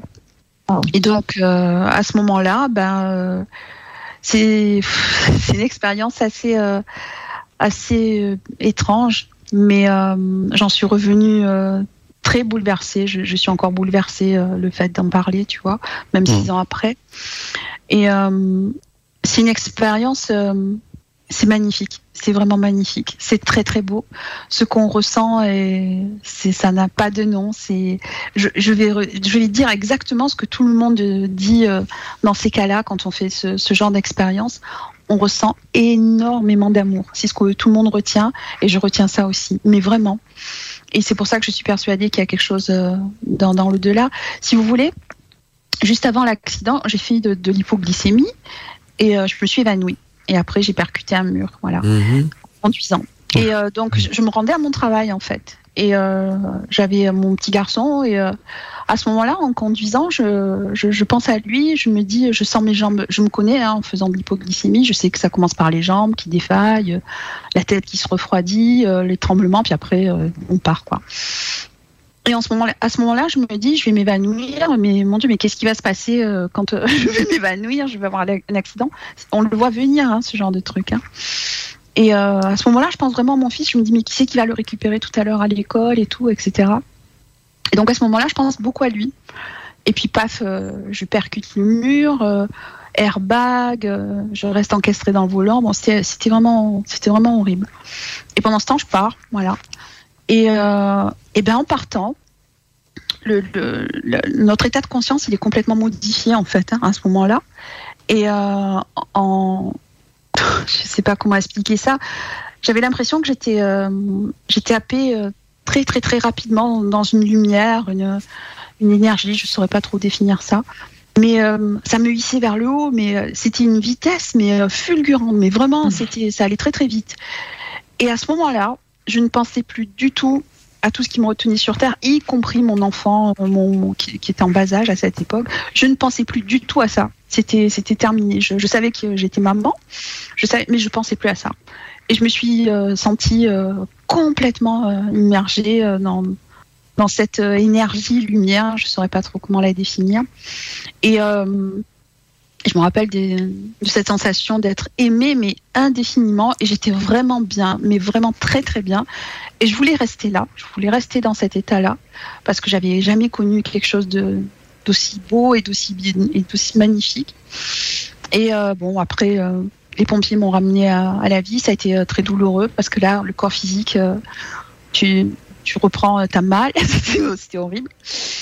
Et, je suis revenue avec, euh, avec certains dons aussi. Voilà. Donc, euh, pour moi, il y a vraiment quelque chose dans, dans l'au-delà. Quoi. Marie, est-ce que tu as eu des contacts avec euh, d'autres défunts ou pas? Oui. oui. Oui. Il y avait, bah, je peux dire, il y avait mon grand-père, oui. oui, oui. Mhm. C'est lui qui, qui m'a dit que c'était pas le moment de rester là, quoi. Voilà. Tout à fait. C'est vrai que ça coïncide beaucoup. Est-ce que on peut lire dans, dans, beaucoup de livres comme témoignages oui, ça, ça, bah, Vraiment, je, je, bah, je conseille vraiment aux gens de lire euh, ce, l'auteur euh, Eben Alexander, là, le, le, le, neurochirurgien, et les livres, tu en parlais tout à l'heure, Stéphanie, euh, de, du docteur Moody et euh, du ah docteur Charbonnier, Jean-Jacques Charbonnier aussi. Ah oui. oui. Très bien. Anesthésiste. Il, il, faut vraiment le, les lire parce que il parle de, des EMI, il parle aussi des amérantes, hein, il parle, il parle pas, ça parle pas que des EMI parce qu'ils ont vraiment des expériences très fortes dans ces domaines-là et ça explique ça explique beaucoup de choses parce que si la science, elle arrive à expliquer euh, le, le, coût de la lumière blanche, du tunnel, etc. Euh, ça explique pas pourquoi il y a certaines personnes, bah, comme moi, hein, qui reviennent avec des dons, qui reviennent. Ça explique pas. Hein. Il, y a, il y, a, quelque chose qui s'est passé hein, à ce moment-là, mmh. et c'est pas dans le cerveau non plus, puisque c'est des, des, choses que j'exploitais pas avant, que je connaissais pas du tout. Tout à fait. En tout cas, merci Marie pour ce témoignage. Merci euh, parce beaucoup. que je, ah oui, je, suis content que tu as pu en parler. Pas tout le monde, c'est vrai. Et euh, parce que tu peux pas en parler comme ça parce qu'on te prend pour, euh, pour un fou ou une folle, quoi. Mais bon, là, intime. Oui, voilà, c'est pour ça que oui. pas trop de détails non plus. Je vous ai pas tout dit non plus. Voilà, mais, mais c'est vrai que c'est oui, c'est de l'ordre de l'intime et il y a des choses qui ne s'expliquent pas. La science, pour l'instant, ne l'explique pas. Le docteur Charbonnier en parle très bien. Mhm. Mais euh, parce qu'on n'a pas encore les mots, on n'a pas encore étudié ça, mais euh, mais peut-être qu'avec les progrès de la physique quantique, un jour on arrivera à expliquer tout ça, avec ces mondes qui s'imbriquent, ces intermondes, ces, mhm. euh, ces univers l'un dans l'autre, etc. Quoi. Tout à fait, tout à fait. Et c'est bien de, de, de, pouvoir aborder un petit peu ce, ce côté-là de l'âme, parce que comme on, on, a commencé à parler petit à petit aussi de, de, de Sawen et de, l'invocation, euh, enfin de, de, de, la communication justement avec les défunts. Et quand quand, quand tu es revenu, euh, Marie, est-ce que tu arrives encore à, actuellement donc à, à, contacter, comme Stéphanie nous le disait tout à l'heure, facilement les défunts aussi? Est-ce que tu as gardé un don de ce côté-là, une liaison ou un canal? Non, ça, je l'ai depuis que je suis petite. En ah, okay. Ça, c'est ah, oui. autre chose. Non, ça, c'est vraiment. Euh, c'est, je sais pas. Il y a des choses que que j'ai jamais expliquées, mais euh, dans la famille, on a on a ce don-là. Mm-hmm. généralement, c'est oui, oui. Généralement, c'est ça. Il y a plusieurs membres de la famille qui euh, qui comprennent du coup ce que toi tu vis. Mais euh, pour ma part, moi, je ne je rentre pas en communication avec eux. C'est eux qui rentrent en communication avec moi. Moi, je, je, je, je préfère euh, même parfois euh, couper le lien. Ouais, ouais, ouais. J'ai demandé ça pendant dix ans par le passé parce que j'ai eu des, des, expériences traumatisantes justement à cause de ça. Mmh. Après, on peut être. c'est c'est moi, je, moi je, je, c'est très différent. J'ai plutôt des contacts comme ça, mais c'est plutôt dans des rêves. C'est plutôt dans, oui. dans, des rêves. Oui, oui, moi aussi. pour des avertissements, des trucs comme ça. Mais après, mais on va en parler tout à l'heure. Ça peut être d'autres mmh. choses aussi, effectivement, comme ben on va en parler, on va mettre les pieds dans le plat de suite, hein, comme les possessions. Voilà. Euh, tout à l'heure, mmh. Cyrus euh, va nous en parler, mais euh, c'est exactement ça. Hein. C'est pour ça qu'il faut faire attention, évidemment, pour, pour pas trop provoquer ça non plus. Tout à fait. Et il y a quand même quelque chose qui est vraiment fabuleux, c'est que les, les, enfants, les jeunes enfants, euh, les bébés, les enfants, eh bien, voient énormément et communiquent énormément, très naturellement avec euh, avec l'au-delà, avec les morts. Les animaux, alors là, ils communiquent, ils peuvent communiquer, mais alors euh, c'est fantastique, ils sont vraiment fantastiques. Et j'ai une toute petite anecdote là-dessus, puisque un jour euh, il y avait une une, une dame que, que, je connaissais, elle elle va avec son avec sa fille euh, sa jeune fille à l'église parce qu'elle voulait, euh, elle voulait euh, mettre un cierge et prier. Et donc elle rentre dans l'église, sa petite fille, donc sa fille rentre aussi, la dame s'assoit, la maman donc, et puis elle, commence à prier, et puis elle voit sa fille qui est toujours debout. Et puis il bah, y a personne dans l'église évidemment, voilà c'est dans l'après-midi. Et en fait quand elle lui, elle lui dit, elle dit à sa fille, bah écoute, assieds-toi. Alors la petite fille, elle s'étonne, elle regarde sa maman et lui dit bah bah maman, bah non, je peux pas. Les bah les bancs, il y a plein de monde. Ils sont pleins les ah bancs. Ouais. et ouais. elle pouvait pas elle pouvait pas s'asseoir, elle voyait elle les, elle les voyait tous, ils étaient tous sur les bancs. C'est c'est c'est ah extraordinaire. Ah non mais moi c'est ma fille qui m'a fait halluciner là, l'aînée. Bon, petite, elle, elle, elle voyait des trucs euh, qu'elle, enfin, elle, venait de, de, de, enfin, elle venait juste de parler, elle était tout bébé. Euh, euh, y a, voilà, il y a des choses qui, qui, qu'elle nous a, qu'elle nous a dit. Bon, voilà. Mais là, elle m'a fait triper. Elle m'a dit, maman, parfois, je vois des, je, je, vois des gens qui sont pas là. Je vois des gens qui sont pas là et je, je elle a 8 ans. Hein. elle m'a dit, je, je, les, je les vois et je lui dis, mais ils ah oui. font quoi Elle dit, bah, ils sont là, ils regardent le sol, ils regardent par terre, ils marchent. Extraordinaire. Oui. Et là, je suis restée, je suis restée bête parce que je, je, j'ai, en fait, j'ai pas osé euh, contredire euh, ma, mon ressenti, en fait. Oui. J'ai pas envie de, de l'influencer dans entre guillemets mes croyances, euh, mais en même temps, les chiens font pas des chats, quoi. Mmh. Alors, c'est, alors, on y va? Possession? Allez, c'est parti. Allez, voilà. Mais oui, oui, oui, allez. Euh, justement, en parlant de possession, euh, comment est-ce que vous, qu'est-ce qu'on pourrait qualifier d'une âme possédée? Parce que euh, rapidement, quand on parle de possession, on, on, on admet aussi qu'il existe donc des, des, entités négatives, des démons et tout ce qui va avec. Donc, je remets que chacun d'entre vous me donne un petit peu sa, sa définition, en tout cas son, sa vision de ce que de ce que c'est d'être possédé par quelque chose. Je veux même pas dire euh, par un démon, par un esprit, quoi que ce soit, être possédé par quelque chose. Comment est-ce que vous voyez la chose? Hmm C'est une prise de pouvoir. Une prise, de, une prise. Est-ce que c'est une prise de pouvoir vis-à-vis -vis de l'âme, du corps euh, Parce que on dit souvent que le démon s'intéresse aux âmes humaines, donc le but c'est de faire, de faire chuter. Je pense que à partir du moment euh, où, où, le où l'esprit est, euh, est encombré ou visité ou euh, bah, c'est le corps aussi qui peut en pâtir parce que le, voilà, le corps est le temple aussi physique et forcément, si on n'est pas d'accord, c'est en tout cas, je, moi je le ressens comme un viol en tout cas. Mmh. C'est pas c'est pas une invitation, c'est subi. C'est voilà, c'est être l'objet de l'autre, voilà, d'être utilisé dans son véhicule quel qu'il soit.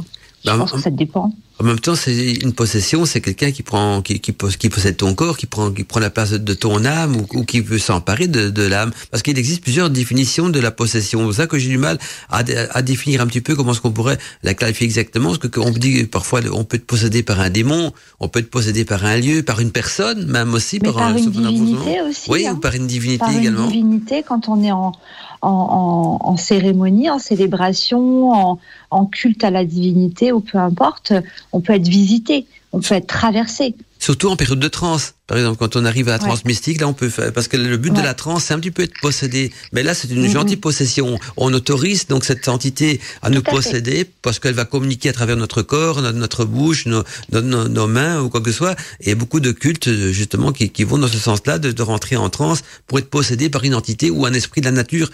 Ça, c'est des, des possessions voulues. Mais alors, il y a aussi des possessions, et là, on, on en revient à ce qu'on a dit tout à l'heure. Ça peut être non, non volontaire voilà, aussi. non volontaire aussi. J'appelle ça du être piloté, quoi. Être piloté ou, voilà. Mhm.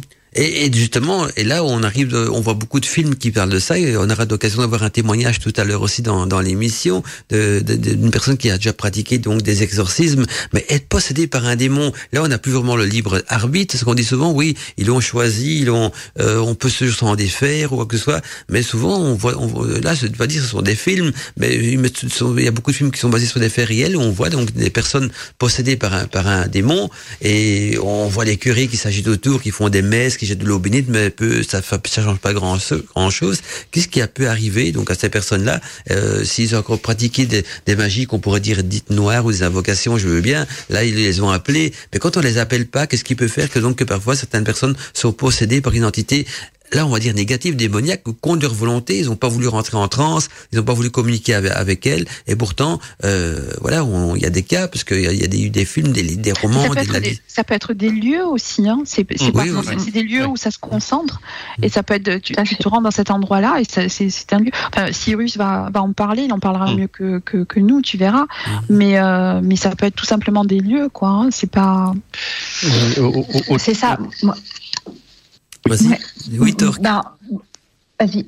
Non, mais pardon. Euh, de, l'Antiquité, on ne disait pas être, euh, être, possédé, on disait être chevauché par. Ah oui. Hmm. Et ça, c'est sacrément intéressant. Et lorsque l'on parlait euh, au tout début donc du, du haut Moyen Âge de, des cas de, de, de possession, c'était c'était très très codifié. on disait même que c'était en fin de compte avoir un deuxième nom être nommé une deuxième fois. C'est-à-dire que euh, il y avait une autre personne qui avait un autre nom à l'intérieur. Alors, euh, je dis bien à l'intérieur euh, de, de, de, soi, et il fallait le nommer, trouver son deuxième nom pour qu'il puisse partir par la bouche. Mm-hmm. Voilà, par exemple. Bon. Donc on, en retrouve beaucoup des, des, traces de ça à l'époque. C'est vrai que et, puis euh, euh c'est quel fait Qu'est-ce que j'ai Il y a pas très longtemps, j'avais vu un, un, film basé sur une histoire vraie aussi. Souvent des ados, c'est souvent des ados qu'on voit d'ailleurs euh, possédés parfois par des, des, possédés ou alors chevauchés hein, par des entités donc euh, démoniaques, plus que des adultes en tout cas.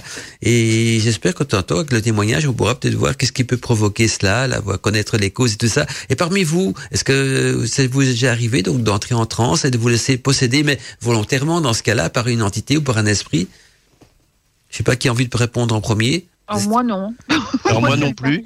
Stéphanie, peut-être comme elle fait du chamanisme, peut-être qu'elle s'est déjà laissée posséder en période de transe, Stéphanie ah, C'est sûr que c'est une pratique, euh, c'est une pratique que, que, je, que je connais, mais que je.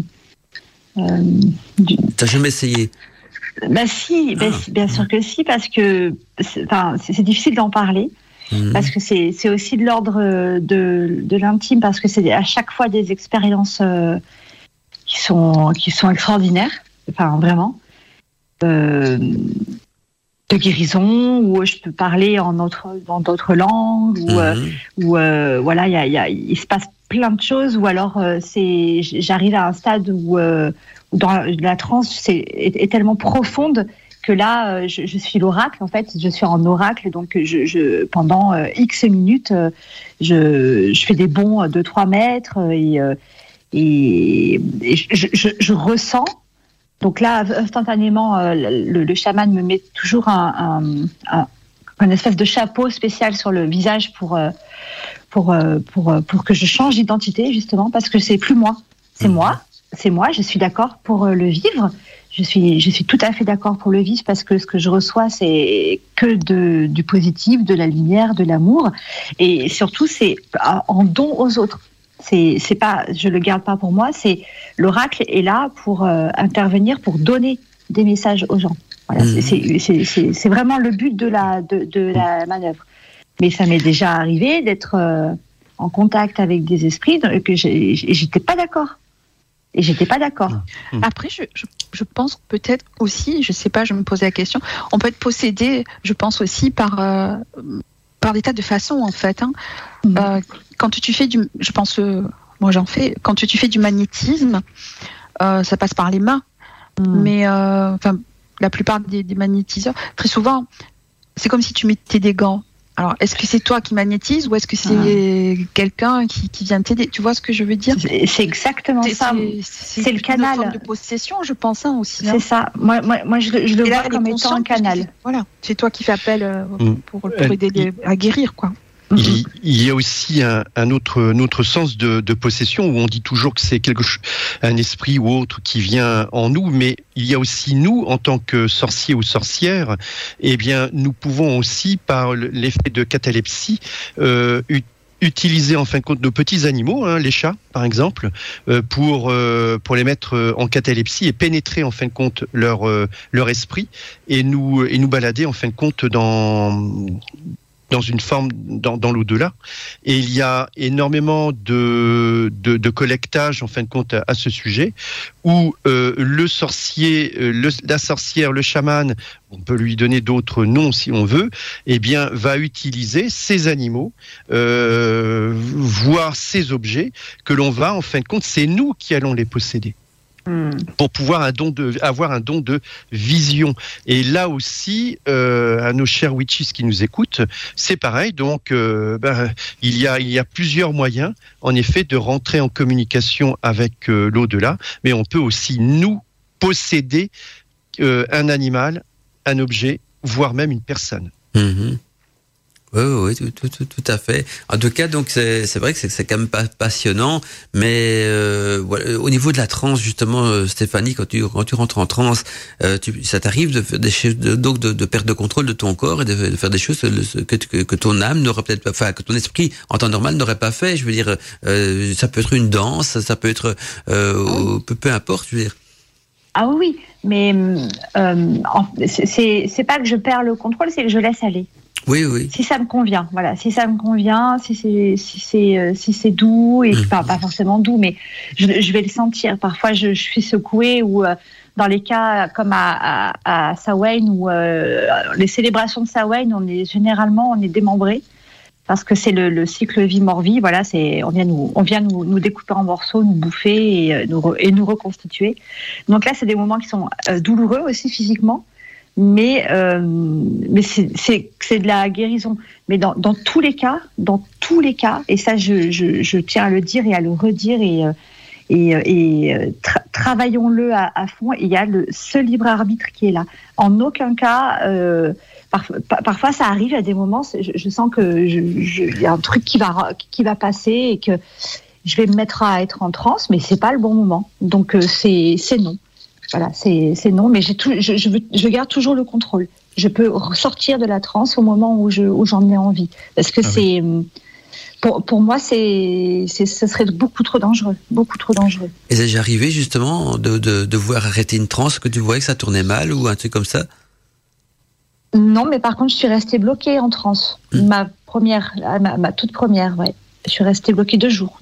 Donc ça veut dire que là tu savais pas y échapper, quand tu veux dire bloquer. Là je savais pas, là je savais pas non, je, ne mhm. je savais pas du tout, je je, ah savais même pas que ça existait. J'étais terrorisée. Mmh. Mais, ah, ça a été, euh, mais, mais alors, euh, la, la, la, question que je, je, je vous pose, c'est euh, pour ceux, enfin, pour, pour, les jeunes qui font du spiritisme et qui ne cadrent pas euh, l'ensemble, où il y a des cas de possession, en fin de compte, où le l'esprit reste même que ça peut être dans dangereux de faire ça. Ah, mais voilà, il y a ça. Hein. C'est oui, clair, bien parce qu'il y a un portail, hein. donc il y a, y a tout qui peut entrer hein, à ce moment-là. Il y a ah tout oui. qui peut rentrer, pas que le défunt que tu espères mmh. contacter ou je ne sais quoi. quoi. J'ai connu Moi, ça quand, quand j'étais ado. Faire très attention quand, euh, quand on fait ça. Quoi. Ouais, ouais, il y a des séances quand j'étais ado qu'on qu mal tourné. J'ai relaté ça dans d'autres émissions, donc je vais pas leur, leur, leur, expliquer ici. Moi, j'ai connu des séances euh, en tant qu'ado. Je touchais un petit peu à tout. Euh, J'étais explorateur plus qu'autre chose. Et il y en a certains qui ont, qui ont, pas très bien tourné, quoi. Donc euh, voilà, d'autres où ça a été. Mais mmh. voilà, ça, donc j'ai joué avec le feu, on va dire cette époque-là. Et maintenant, je me suis assagi, bien sûr. Donc, euh, euh, je me suis un petit peu calmé aussi. Mais euh, au niveau de la transe, je, je, moi, ça m'est, je, je m'est déjà arrivé de rentrer en transe aussi, mais surtout lors de rituels et tout ça. Et donc, euh, c'est voulu également, euh, jamais contre ma, vol ma volonté, bien sûr. Mais euh, voilà, je voulais savoir un petit peu comment ça se passe chez les autres, parce que je suis d'abord, je suis une nature curieuse. Et puis, comme je sais que Stéphanie dans le chamanisme, ben, donc je me doute que la transe pour Stéphanie soit quelque chose de, de quand même plus fréquent que, que, que chez d'autres personnes aussi, quoi.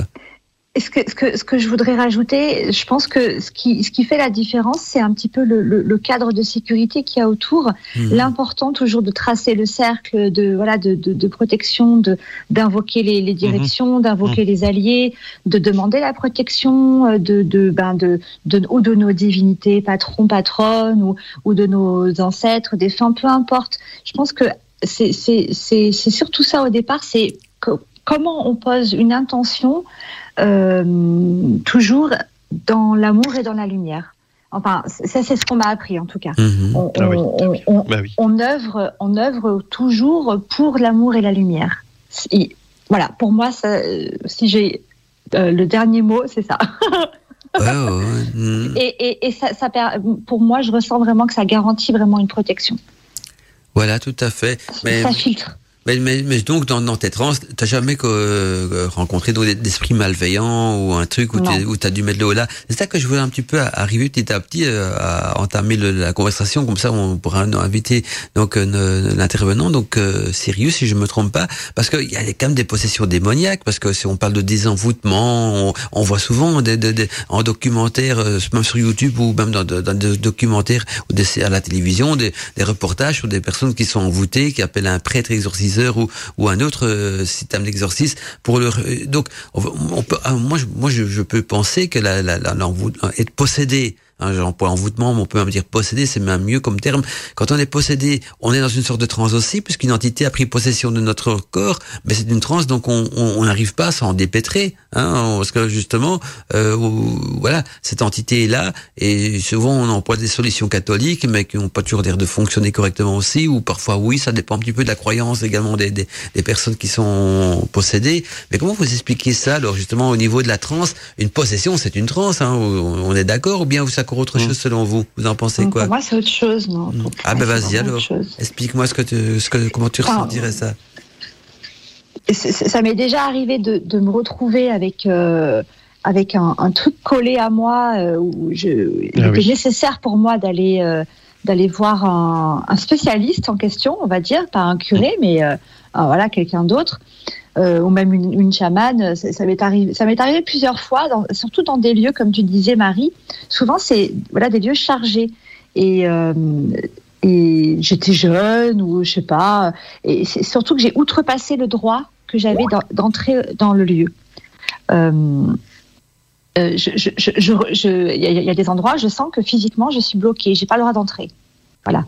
C'est comme ça, je peux pas expliquer. Et si on me force à entrer parce que c'est chez quelqu'un et que la bienséance, la politesse, machin, je dois rentrer, et eh ben je suis, je, je suis sûre qu'à chaque fois, je vais ressortir, je vais avoir euh, mal quelque part, pas bien, et ça peut, ça peut, ça peut s'intensifier jusqu'à moi devenir euh, exécrable.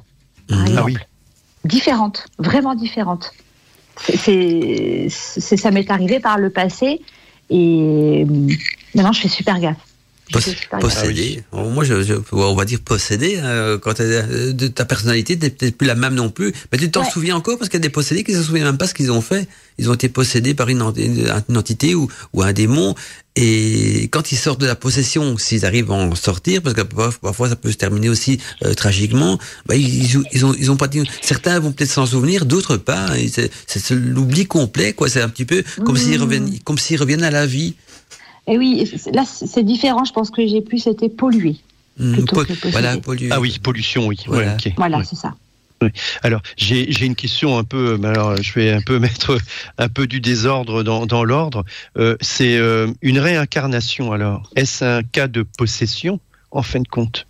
Mmh, moi, bonne, question. D'ailleurs, pour moi, en tout cas, une réincarnation, c'est un cycle de, de l'âme. C'est l'âme qui, qui évolue. Donc, euh, la, réincarnation. Ah, je vais donner, je vais donner un truc très, très terre à terre pour comprendre comment euh, quel est le but de la réincarnation. Mais quand on achète une voiture, une nouvelle voiture, bah on va rouler quelques années avec, puis elle va s'user. Euh, euh, quand elle commence à s'user, on essaie de la réparer, hein, on remplace les pièces défectueuses. Mais à un moment donné, elle sera tellement usée que, que, que tout s'use malheureusement dans la nature. Il faudra la porter à la casse. Alors là, qu'est-ce qui devient le conducteur? Il se retrouve sans véhicule. Hein, on peut on peut comparer un petit peu le, conducteur de la voiture à l'âme.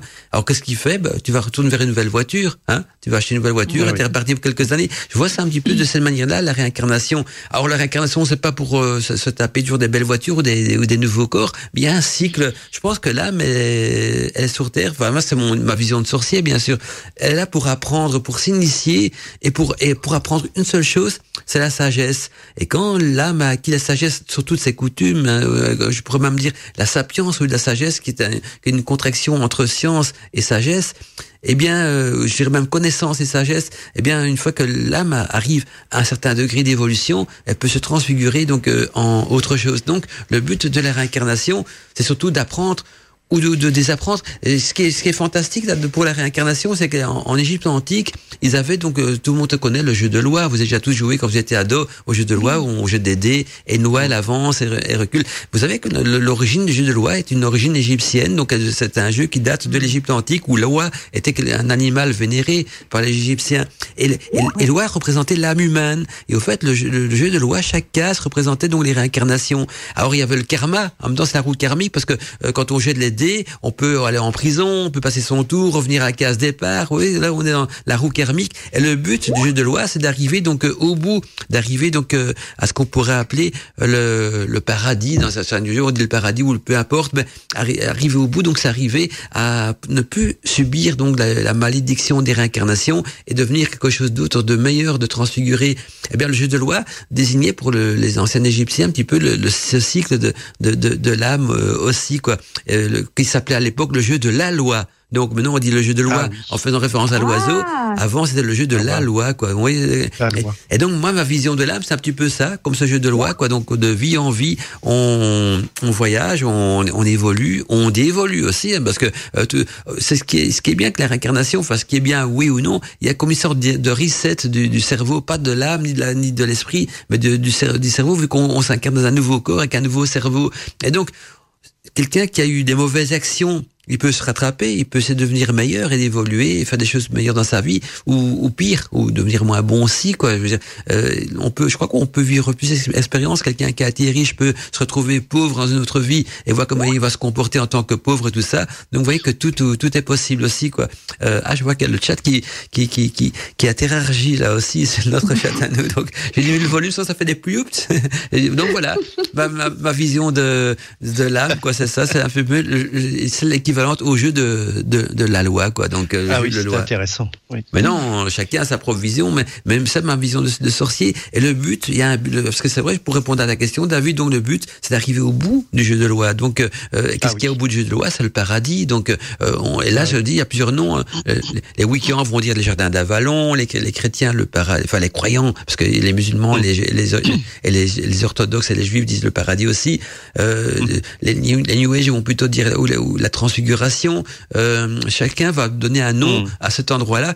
Mais ce qui est étonnant, les, noms changent, mais la description de l'endroit est souvent similaire. C'est un endroit euh, paradisiaque, un endroit parfait, ou, rempli d'amour universel. Euh, la définition est, toujours la même. Mais apparemment, il suffit pas de mourir pour y arriver. Il faut mériter, il faut, il faut requitter son animalité et retrouver mhm. donc euh, euh, un, niveau d'esprit beaucoup plus supérieur. Je, je pourrais même dire reconquérir notre divinité. Et tant qu'on n'a pas arrivé à ce, à ce stade d'évolution euh, de sapience, donc euh, science et sagesse, eh bien on est réincarné mm. automatiquement pour pour on n'est pas encore prêt. Voilà, on n'est pas encore prêt, donc euh, mm. on, on, continue à, on continue à travailler pour. Moi, je, voilà, c'est comme ça. Et Sirius, il est prêt? Ah, bah, bonne question. Il peut me téléphoner quand il veut, hein, parce qu'on va parler de possession démoniaque. Donc, euh, c'est un témoignage ah bah intéressant, parce que d'après ce que j'ai pu comprendre, donc il a, il a euh, œuvré une partie de, de, de, sa vie à, faire des exercices et tout ça? Appelons Sirius. Ah oui, Sirius. Voilà. Ah oui, Sirius. S'il nous écoute, il peut, il peut téléphoner. Je crois qu'il va nous appeler par téléphone, donc je sais pas ce que c'est. Sirius, oh non. Alors. Mais attendant que Sirius arrive, j'aimerais bien connaître votre euh, votre idée aussi de, de l'âme, parce que j'ai répondu à la question de David, mais au niveau du chaman, des chamans, euh, est-ce que je suppose que le chaman, le chaman il, parle, il, parle, de réincarnation aussi. Ah ben voilà, je crois que notre ami ah, euh, Sirius ah, ben est, parmi nous. Euh, bonjour, bonjour Sirius, est-ce que tu es parmi nous? Oui, Joker, Joker Stéphanie. Hmm. Bonjour, bienvenue. Ben, Sirius, tu vas pouvoir te présenter. Je sais que tu as un nom euh, assez compliqué, enfin complet, c'est Sirius Lupus Lux, je, je, me trompe pas. Voilà. Exactement, donc c'est mon pseudo en fait depuis pas mal d'années.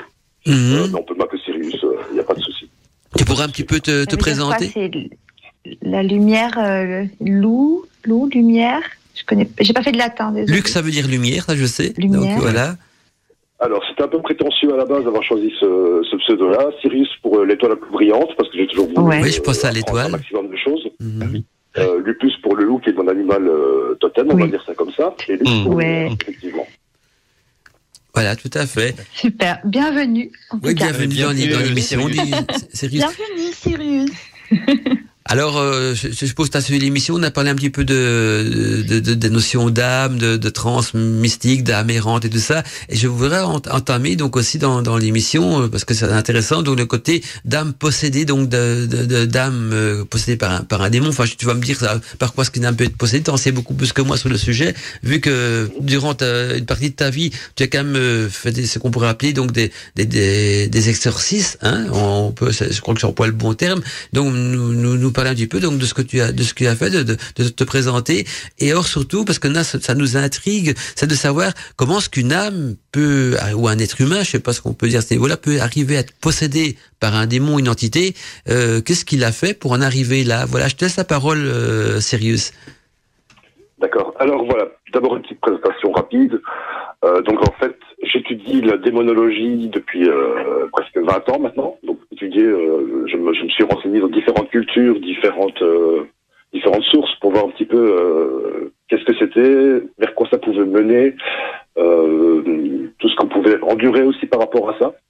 C'était un peu une quête de pouvoir, je veux dire au départ quand j'étais plus jeune, qui, qui était due en fait à des séances de Ouija qui ont tourné en possession que j'ai vécu personnellement.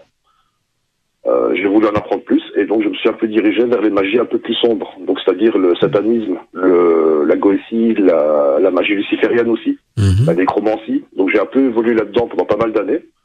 Euh, j'ai eu notamment des, des, cours, des professeurs, euh, des mentors, des, des, enseignants, des initiations aussi. Et euh, finalement, je me suis rendu compte avec les années que ça posait pas mal de problèmes au final euh, dans la psyché à la personne. Quoi.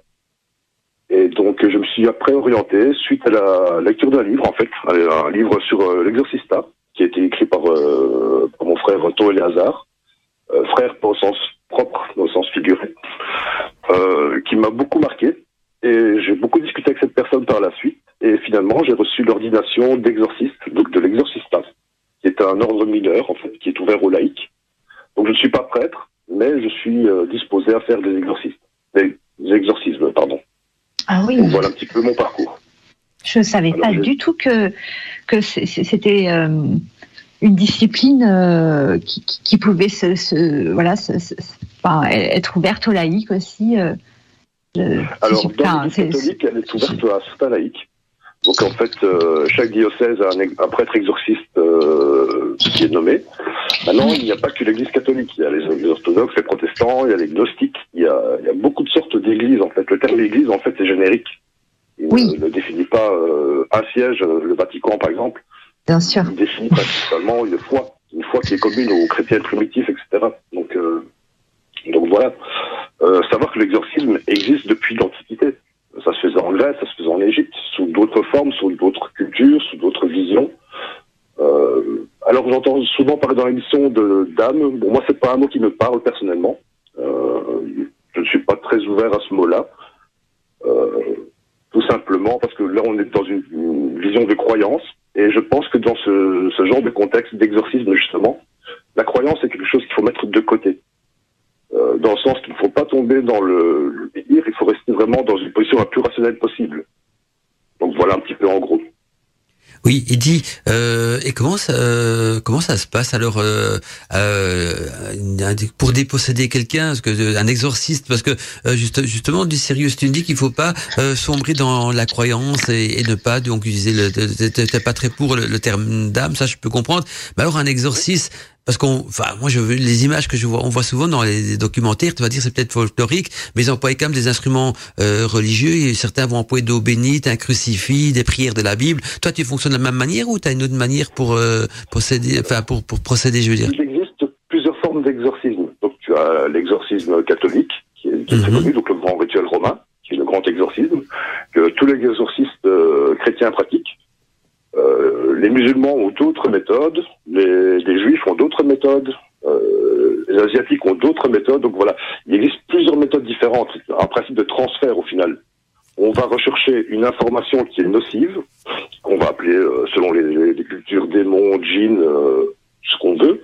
C'est une information qui est nocive en fait à la personne, qui altère son comportement, qui altère ses émotions, qui altère son, son libre arbitre aussi, quelque part et qui finalement, cette chose doit être sortie. Donc, comme toute information, le principe de l'exorcisme est de retirer cette information pour la transférer dans autre chose. Quand on, lit un peu la Bible, que fait Jésus En fait, il, il enlève les démons et il est dans un troupeau de porcs qui s'agit de la falaise. Donc c'est un petit peu le principe du transfert. Ah oui, oui. Le principe de transfert existe dans toutes les formes de magie cérémonielle qui existent, que ce soit dans le satanisme, dans la goétie, dans, dans plein de choses. Il y a ce principe de transfert qui existe. Mhm. Et, toi, quelle méthode tu utilises donc pour faire justement ce genre d'exorcisme? Alors, ce qui est intéressant de faire, c'est de se baser sur la croyance de la personne que l'on, que l'on, sur laquelle on travaille. C'est-à-dire qu'une personne qui est catholique, je vais pas commencer à lui faire un exorcisme en satanisme. Euh, la personne va être effrayée, elle va être euh, dans des conditions qui, qui ne lui conviendront pas parce que ça va à l'encontre de son éthique, de ses pensées, de ses croyances. Donc, il faudra que je m'adapte à ce moment-là à cette forme de pratique catholique ou chrétienne mhm. en tout cas. Euh, une personne qui est justement plus dans le, les magies euh, noires, etc., qui rencontre un gros problème, là, il n'y aura aucun souci à ce que je pratique un exorcisme au niveau du satanisme, par exemple. Donc en fait, il faut voir ça comme des outils euh, sur lesquels on va, on va utiliser pour pratiquer sur la personne pour la sortir de l'embarras, en fait. Voilà, oui, oui. Alors ça, ça c'est mon point de vue, bien sûr, qui est assez éclectique.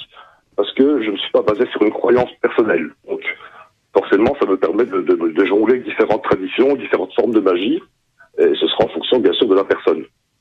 Après, un prêtre catholique, il va travailler évidemment avec sa propre foi, avec ses propres armes, ses propres outils. Mais le principe de même, de toute façon, de toutes les pratiques, il y a une pratique du sacré qui est présente. C'est ce sacré qui prend possession, entre guillemets, de, du, de l'opérateur, qui lui-même sera l'outil pour désenvoûter la personne ou l'exorciser. Alors, je, voudrais aussi juste comprendre, Sirius, euh, euh, on exorcise évidemment, je dirais, euh, dans le catholicisme, avec le, je dirais, une personne qui aurait donc un démon à l'intérieur de soi, et donc on, demande à ce qu'il, ce qu'il sorte, qu'il qu'on le nomme et il sort. Cependant, euh, lorsque tu dis que euh, tu, tu, peux euh, exercer aussi ce, travail sur le plan du, satanisme, alors j'imaginerais un, une, personne donc travaillant un, sataniste en fin de compte être possédé là du coup par un par un ange. Comment je comprends pas. En fait, tout simplement, toute forme de magie, quelle qu'elle soit, ça c'est mon point de vue, qui est très personnel, donc euh, voilà, c'est pas une vérité absolue, hein. entendons-nous bien. Euh, toute forme de magie pratiquée va entraîner une réception d'informations. on va appeler ça des larves, on va appeler ça euh, comme on veut. Et finalement, il arrive parfois que les personnes qui pratiquent, moi ça m'est arrivé personnellement aussi, euh, se retrouvent finalement remplies de miasmes énergétiques ou, ou informatifs en tout cas, de modifications de conscience qui lui font finalement euh, sombrer dans une forme de paranoïa, de, de, de pulsion excessive ou des choses comme ça, qui s'apparentent finalement à des cas de possession. Ah oui, ok. Voilà. C'est pour ça que notamment les prêtres catholiques, quand ils pratiquent un exorcisme, auparavant, évidemment, ils font appel à un psychiatre, à des médecins, pour justement éviter de de ne pas pratiquer de- ce genre de rituels qui sont assez euh, assez costauds et assez euh, soutenus, je veux dire comme ça, sur des personnes qui, qui souffrent par exemple de, de troubles psychosomatiques. C'était la, la question que j'allais te poser justement. Je, souvent, je me suis posé la question euh, euh, dans les hôpitaux psychiatriques quelle est la part de, de possédés? Quelle est la part de personnes qui sont euh, qui ont finalement pas leur place? Enfin, c'est des questions que je me pose en fait. Alors, On n'en sait, sait rien, on n'en sait rien, mais je veux dire. Parce qu'on va dire, pour identifier une possession, pour s'assurer d'une possession, il y a différents signes. Euh, il, y a, la malchance, il y a le fait que la personne soit se détruise par elle-même, qu'elle soit en- entrée dans, des- cycles de, de destruction mortuaire, suicidaire ou dépressif peut-être. Il y, a, il un tas de choses comme ça qui arrivent plus ou moins, c'est un peu commun en fait.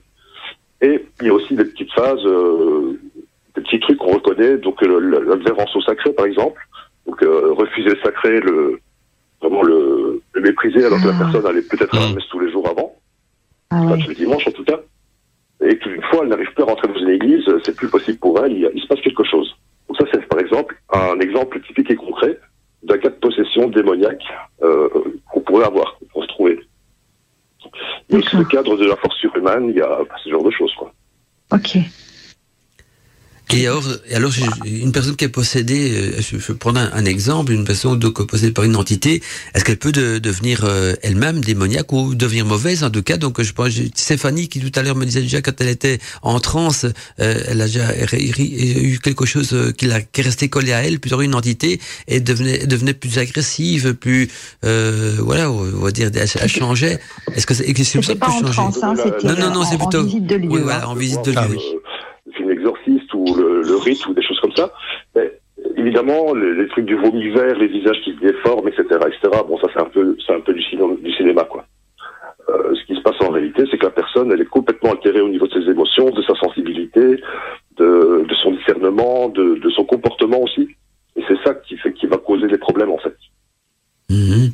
Et, et donc quel- quelqu'un qui, qui est bon, par exemple, pourrait devenir mauvais, agressif ou, ou quoi que ce Oui, soit. Tout à fait, tout à fait, ou, ou alcoolique, ou euh, suicidaire peut-être. Ça, ça peut aller très loin, quoi. Il y a des gens qui, qui expliquent euh, qui, qui ont parfois des, des, des voix dans leur tête qui leur parlent. Ça, ça peut aller jusque là, quoi. Voilà, ce que je me disais, ça, ça peut être dangereux. Est-ce que ima- im- imaginez qu'un un de nos dirigeants euh, devient possédé par une entité, donc il, il n'a plus le contrôle de rien de, de son pays, et donc euh, ah, ça peut arriver, non? Ça, je suis sûr, ils sont tous possédés. Hein, vu, vu le- les On l'a- tous pensé. On a une transmission de pensée là. Bah, bah, je, je me disais, tiens, ça peut, Ah, j'adore. ça, ça, ça peut, ça peut arriver parce qu'alors, euh, voilà, ça- ça- Ah oui. parce que quand ça arrive au niveau d'un d'un d'un humain. Voilà, je dis quand ça arrive au niveau d'un humain, j'ai employé un terme que j'aime pas, mais on va dire lambada comme nous, quoi. Je veux dire, euh, ça va, c'est pas grave, on fait, on fait, on fait un exorcisme et on peut, enfin, c'est pas grave, on, on peut essayer de s'en sortir. Mais quand c'est un, un dirigeant, c'est ça devrait arriver, je sais pas, hein, mais admettons, et qui, de- et qui ne n'a plus le contrôle, qui, qui change ou qui, ou qui, ou qui devient mauvais. Les grands dirigeants politiques, euh, sauf peut-être les grands dictateurs euh, euh, complètement assignés, euh, sont entourés quand même d'une clique de, de personnalités, de, de conseillers, de machin. Donc ce sont juste des gens qui s'affichent pour montrer une personne, le pays est dirigé en fait par, euh, par toute une élite, quoi. Ils sont, Ouais, ouais. le mec n'est jamais tout seul, quoi. Donc Mhm. c'est pas euh, le roi de la Belgique ou le, le président Macron qui va décider du jour au lendemain faire euh, ceci ou cela tout seul. Il y a toujours Ah, des conseillers des qui vont ils peuvent. intervenir. Et, parfois il peut, d'après d'après certains. ouais, mais non, voilà, parce que des lois bizarres, mais ça bon. Mhm. Ce n'est pas dans le cadre. Non, mais je, pense, je pensais aussi un petit peu à, l'époque des, de, de, la, de, la, grande Rome, des, des Romains. On, on, parle souvent de, de, de, il y a eu César et tout ça, puis il y a eu aussi Caligula, et on le disait possédé. C'était quelqu'un de très sanguinaire aussi, et il paraît qu'il n'était pas euh, sanguinaire du tout au début. C'était le dernier empereur de Rome, je crois, Caligula, et par après il est devenu sanguinaire. Il a c'est même lui qui a incendié Rome et tout ça. Et donc, euh, et là, on a toujours relaté que, enfin, dans les livres d'histoire, euh, ils ont toujours dit c'est parce qu'il a été possédé par une par un démon qu'il a changé complètement parce qu'au départ c'est quelqu'un de bien. Donc je pensais aussi que donc un dirigeant euh, pourrait être possédé sans que son entourage s'en rende compte parce que euh, ça peut du on peut prendre ça pour du fanatisme aussi ou autre chose. Et donc ça peut parfois être inquiétant aussi. Mais euh, et, puis une, une, question puis je laisse la parole aux autres. Euh, en général quand tu fais un exorcisme, ce sont les gens qui te contactent en premier ou ou parfois tu travailles avec des, des prêtres qui te, ou des curés qui te disent tiens euh, j'ai quelqu'un vous envoyer chez toi ou comment ça se passe?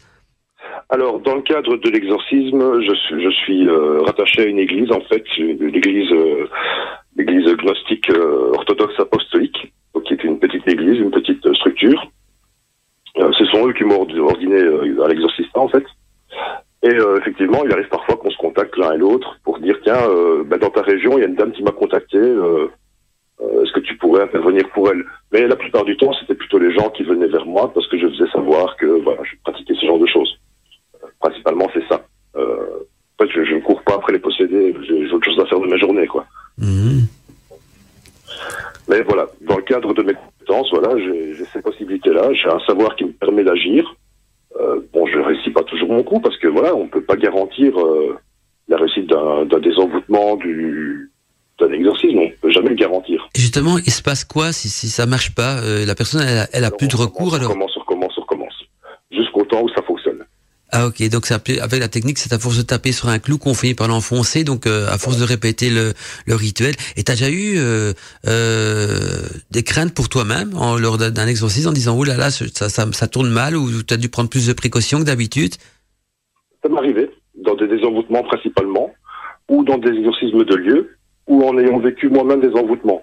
Donc je prends, je prends un petit exemple concret qui s'est passé il y a, il y a quelques mois. Euh, j'ai subi un envoûtement de, de plein fouet envoûtement qui est passé euh, royalement, donc euh, j'ai eu pas de problème, etc. Et j'étais au restaurant avec mon ami, ma petite copine, et tout d'une fois, j'ai voulu me lever et quelque chose m'a soulevé de, de terre et m'approche de l'escalier, quoi. On n'a rien compris. Oh, ouais. il, y a, réellement des choses physiques qui se passent, qui, qui, qui dépassent notre, notre propre conscience, notre propre connaissance des choses. Euh, ça arrive parfois que des objets bougent tout seuls dans une maison, dans une maison qui est affectée. Ça peut arriver aussi. Mmh. Euh, sorcier, ceux qui pratiquent la magie cérémonielle le comprendront, il se passe toujours des choses très curieuses. Hmm. Des, des, objets qui se lancent tout seuls sur les murs ou des choses comme ça. Oui, j'ai connu. J'ai connu ça il y, a, il, y a bien, il, y a bien, il y a bien longtemps.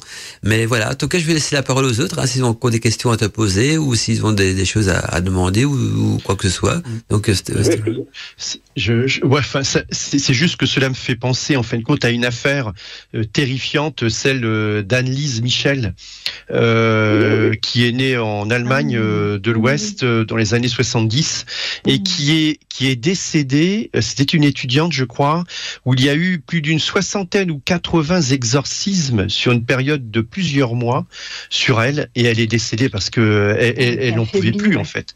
Elle n'en pouvait plus. Il y a eu un film, hein, euh, je crois, euh, bah, c'est bah, l'exorcisme en fait.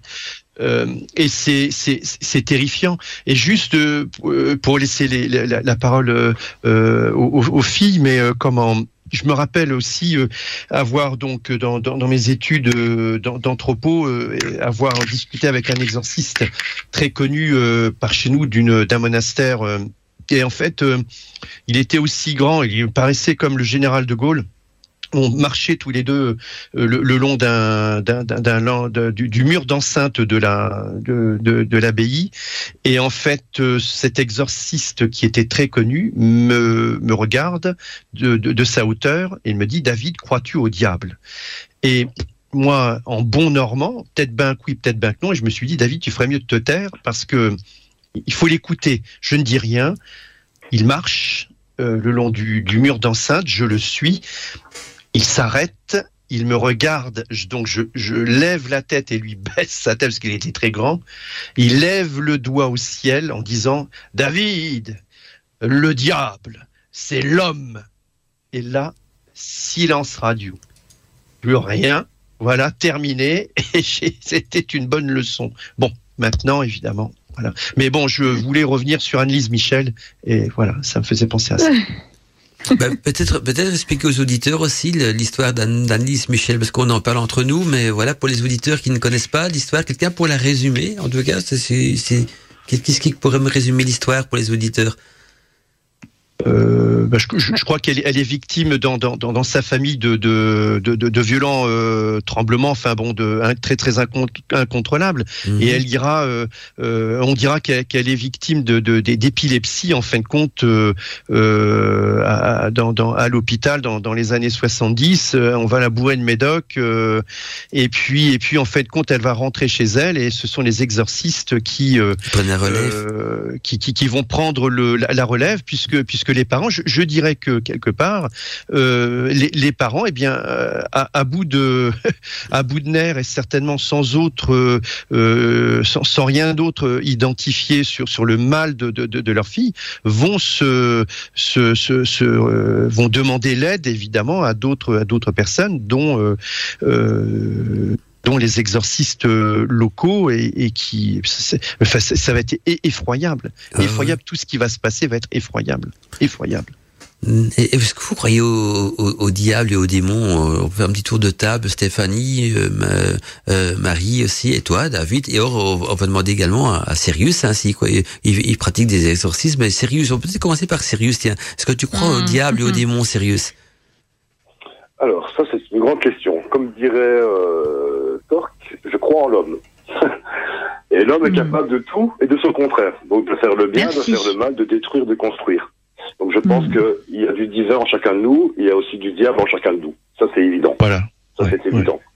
Ouais. Alors, ce qui pousse l'homme à devenir diable ou à devenir divin, c'est le parcours de vie de chacun.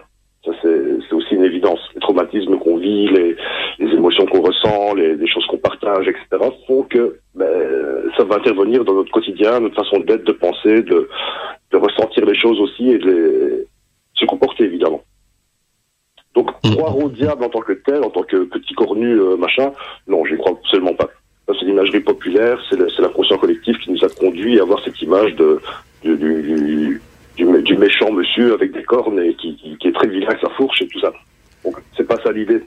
Oui, et puis il y a aussi le, le, côté satanisme, parce que dans la Bible, on cite également donc euh, euh Satan qui représente le, le, mal, qui est un, ange euh, déchu. Je sais pas comment est-ce qu'il faut le prendre à ce niveau-là. Est-ce qu'on peut le qualifier de diable, de démon ou... Un petit peu les étymologies de la Bible, les traductions qui ont été faites, qui ont, qui ont rendu en erreur aussi pas mal de choses.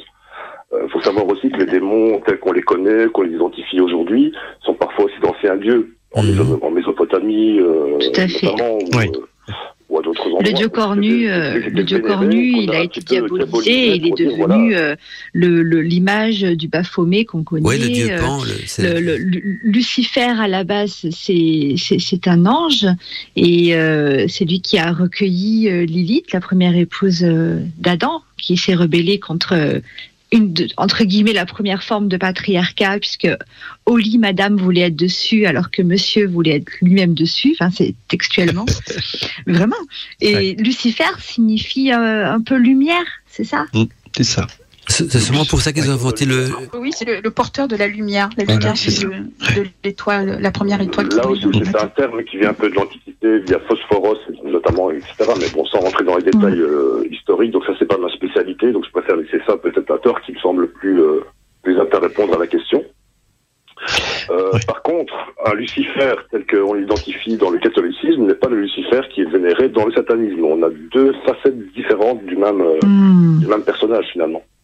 Oui, oui, oui, oui.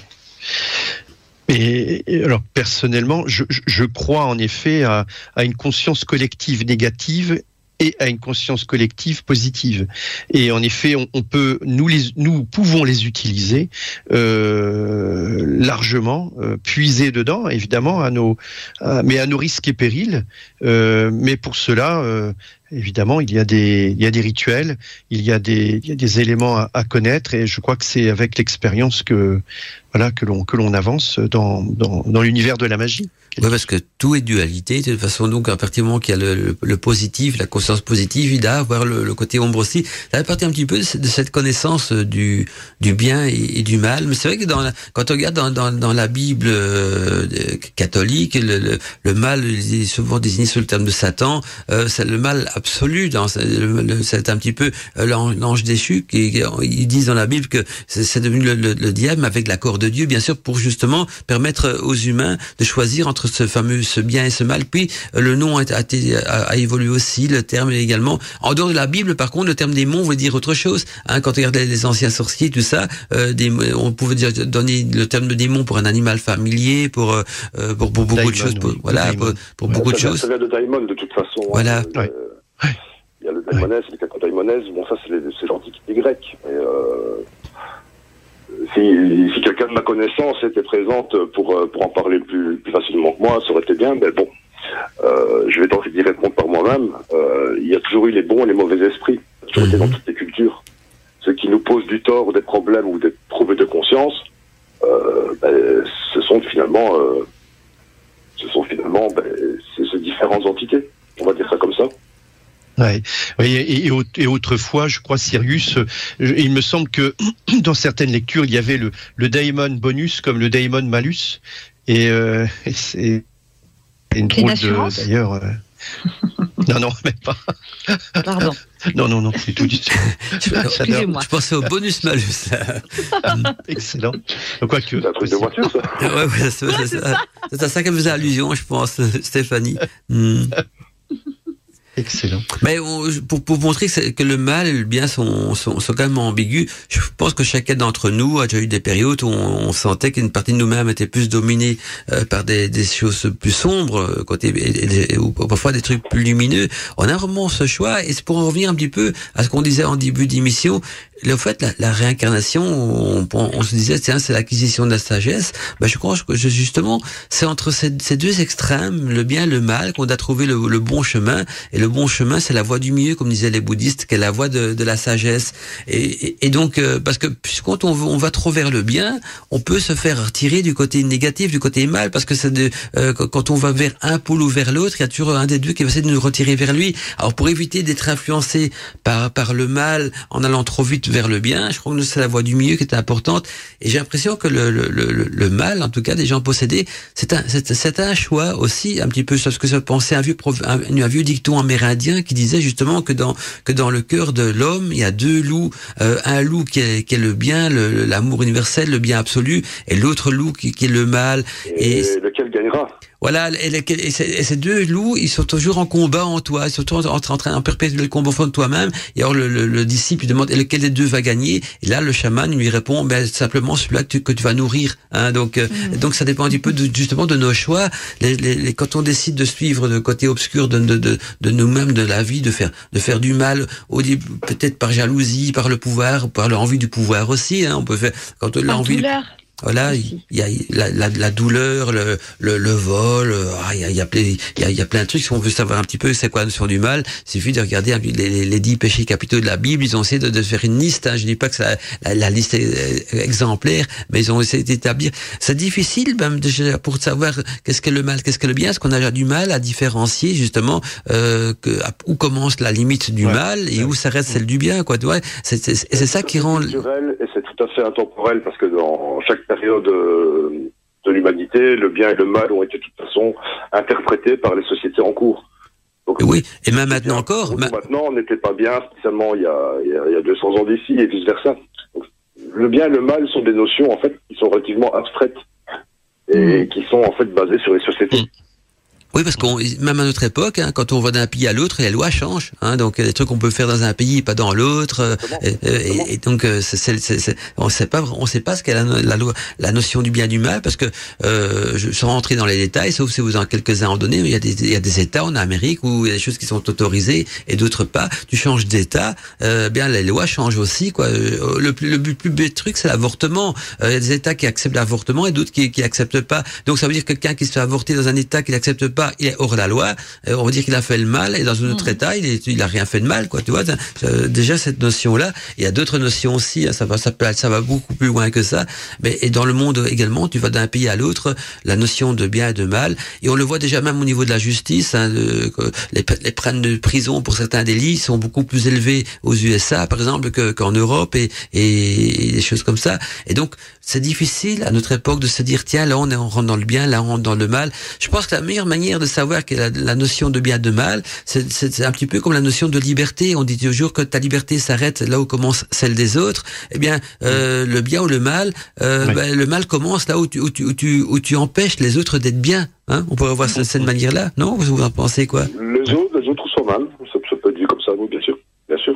Voilà. et, quand je dis les os, c'est pas rien que les humains. Hein. Ça peut c'est de la nature tout entière, un animal aussi. Hein. quand on est gentil et qu'on on, on, veut le bien-être d'un animal, on lui fait du bien. À partir du moment où, où l'animal est dans la souffrance, qu'on le, on le nourrit pas assez, qu'on on, le soigne pas correctement, ou même que certains vont, vont le battre et, et donc n'importe quoi sur terre, on rentre dans le mal. Donc le, dès que tu mets quelqu'un d'autre en souffrance, de manière volontaire ou pas, parce qu'on peut le faire de manière involontaire aussi, je pense que là on, on flirte avec le mal. Et quand on, on met quelqu'un d'autre, c'est ma notion moi, en tout cas, dans le bien, hein, on, dit, on le rend heureux. Quand quelqu'un vous dit je, je, suis heureux, j'ai passé une bonne journée, tu ça m'a fait plaisir ce que tu m'as dit, ce que tu m'as fait, tout ça.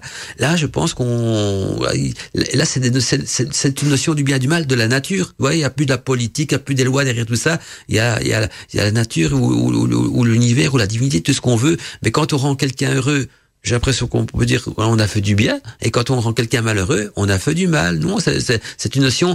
Et là, il faut pas, faut pas être euh, un expert euh, en loi ou quoi que ce soit. C'est l'impression qu'on a un peu cette boussole en nous, de pouvoir discerner nous-mêmes qu'à partir du moment où on fait du bien ou on fait du mal. Vous en pensez quoi? C'est la conscience qui, décrit un peu ça. Voilà, notre bonne conscience ou notre mauvaise. Et donc on nous juge nous-mêmes. Euh, moi je dis, je, je, toujours que la loi karmique, c'est nous-mêmes qui la, qui la, qui l'enclenchons. Et je pense que le mal, quand quelqu'un est, possédé, ben justement c'est parce qu'il a nourri le mauvais loup, le mauvais loup.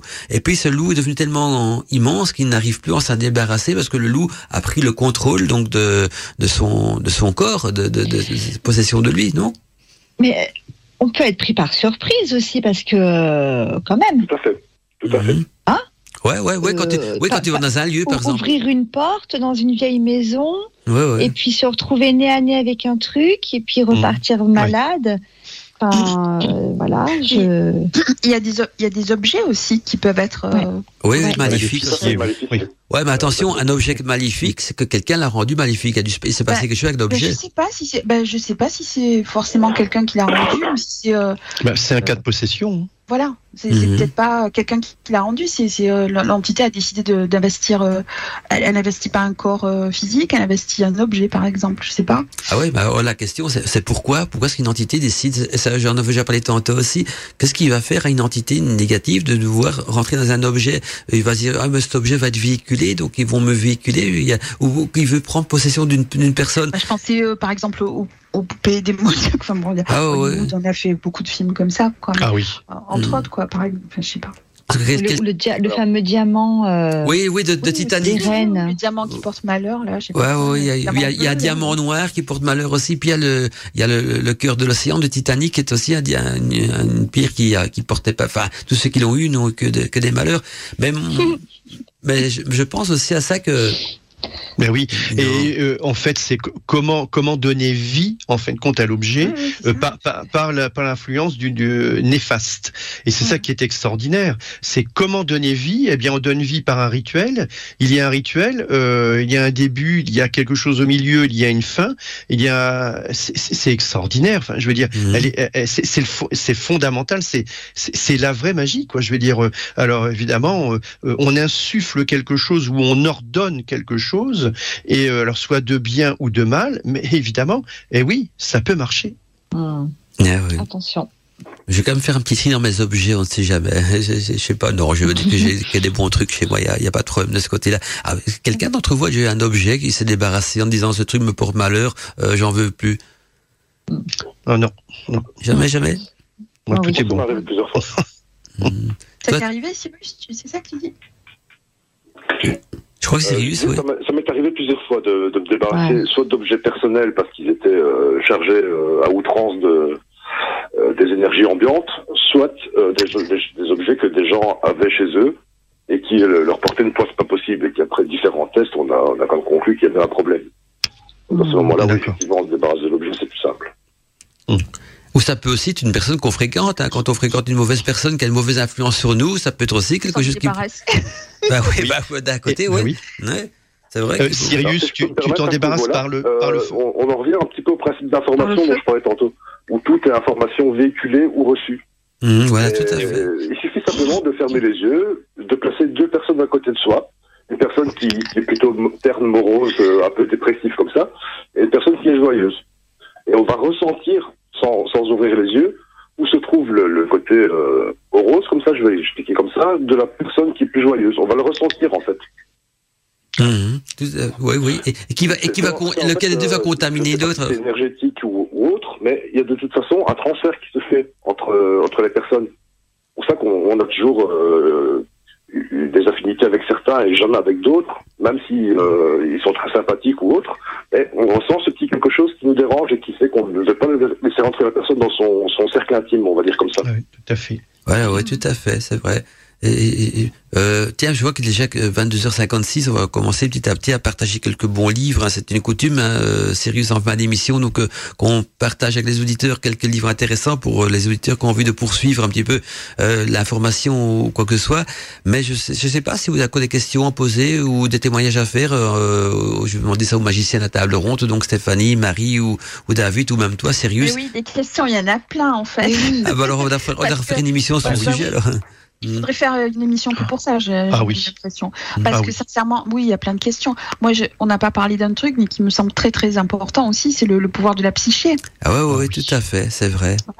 Donc, et surtout dans, dans les cas comme ça. Mais euh, oui, il faudrait refaire une émission euh, exclusivement sur, sur ça euh, et que Cyrus puisse en parler plus longuement parce Bah, que c'est vraiment très très Ah intéressant. Alors, ce que je vous propose, vous, me dites si vous êtes d'accord, et Sirius euh, aussi, on pourrait très bien, euh, parce qu'alors, euh, faire une émission débat libre antenne, et donc les- la émission Mm. débat libre antenne tournerait autour de Sirius, parce que Sirius, le principe Oui. des émissions débat libre antenne, Ah on a un, un invité, mais qui participe à toute l'émission, et donc l'invité est un petit peu le, centre de l'émission, donc c'est pour découvrir sa vie, sa, sa, enfin, oui. sa, sa- sa passion en relation avec l'ésotérisme, bien sûr, et, et tout ce qui va Mm. avec. Et donc, tu, si, si, si Cyrus accepte de participer, j'expliquerai aux antennes à quoi ça consiste, donc à une émission de deux heures, parce qu'il faut des de, de- débat libre antenne, on pourrait donc euh, euh, justement donc, euh, parler de la psyché, tout, tout ce qui va avec, on, pour- on sera à quatre Ah oui, pour en bah, débattre. volontiers, franchement. Ah oui, ça volontiers. intéresse. Ah oui.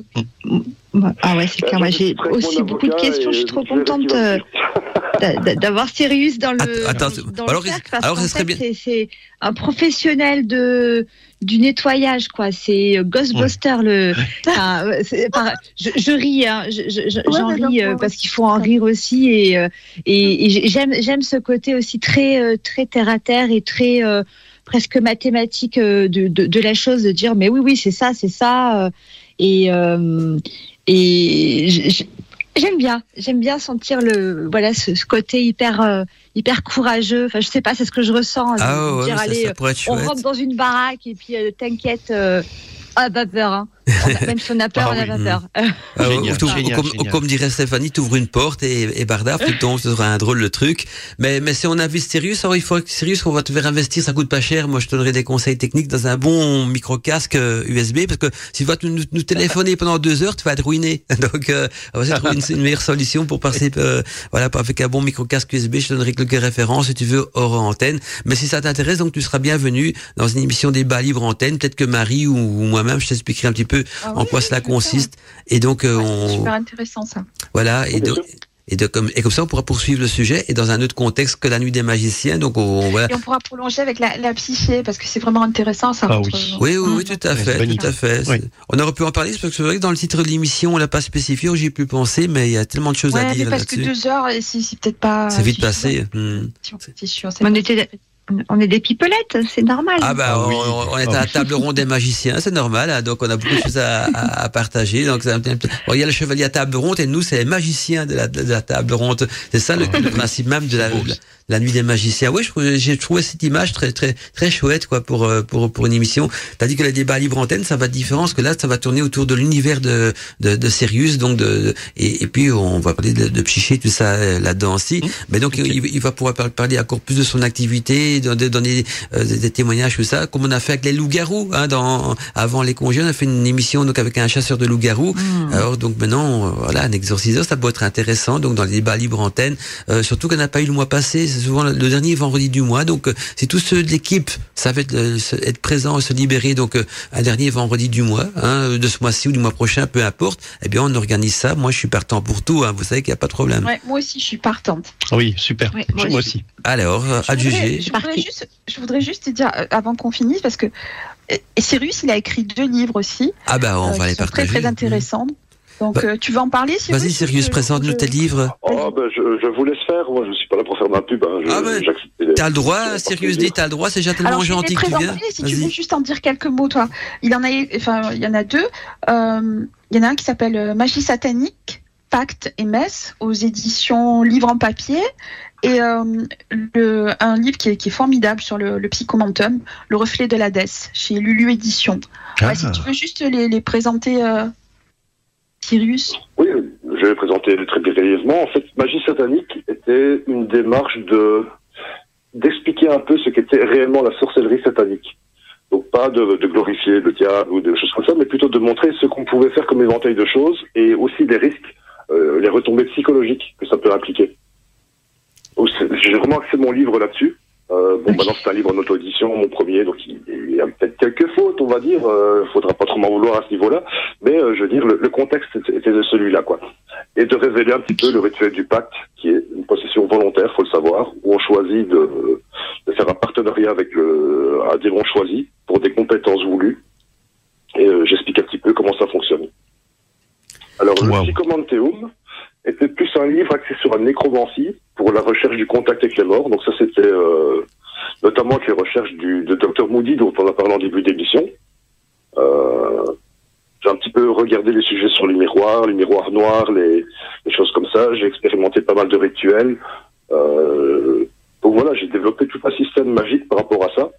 À savoir que c'est à éviter. On évite ce genre de choses quand on n'y connaît rien. Euh, c'est plutôt réservé à des gens qui sont spécialisés et qui sont euh, euh, érudits dans la matière, qui sont compétents pour pouvoir pratiquer ce genre de choses. Je le précise parce que ça reste quand même des rituels très dangereux. Euh, donc voilà, c'était un petit peu ça l'idée. Tout à fait. En tout cas, je pensais à ça justement dans le débat libre antenne. On pourrait donc parler de la psyché, peut-être aussi un petit peu de la nécromancie, la nécromancie parce que c'est vrai, on en passe souvent dans les grimoires. C'est une séance donc euh, qui consiste à, enfin, il y avait un nécromancie à deux types communiquer avec les morts et certains allaient jusqu'à ressusciter les morts. Alors quand je dis ressusciter, c'est pas les, les, rendre- les transformer en zombies, mais les faire réapparaître dans les Oui, cimetières, oui. tout ça. Donc c'est vraiment tout des rituels et peut-être parler de satanisme aussi. Donc on pourrait très bien Mm. faire une émission débat libre antenne qui tournerait autour de ces trois thèmes. Si vous êtes d'accord, donc la psyché, la Ah bah nécromancie, le satanisme et tout ce qui va avec. Et donc comme, comme ça, euh, notre invité Sirius, il aura beaucoup de choses à partager et, Mm. et nous beaucoup de questions à lui Ah oui, poser. ça, Ah oui. super intéressant. Tout à fait. Et puis euh, arriver à Samhain avec euh, des, des, des bons sujets comme Ah. ça, j'ai envie de dire, c'est vrai qu'on oui. là. euh, on pourrait le faire pour euh, franchement, le, vendredi de, de, de- ça tombe quand euh, c- cette année euh, je crois que c'est un mardi. Je Ah. crois que nous on a la célébration le mardi. Ah bon, on peut le faire le vendredi d'avant, quand on peut, on trouvera Attendez, bien. attendez, Mm. attendez. euh, Lundi 31, je crois, lundi 31 Ouais, octobre. Lundi 31. Voilà, Lundi c'est ça. 31. Ah, donc bon, on va le faire le vendredi d'avant, alors, hein, le débat libre Et- antenne. Sur le- vendredi, ouais.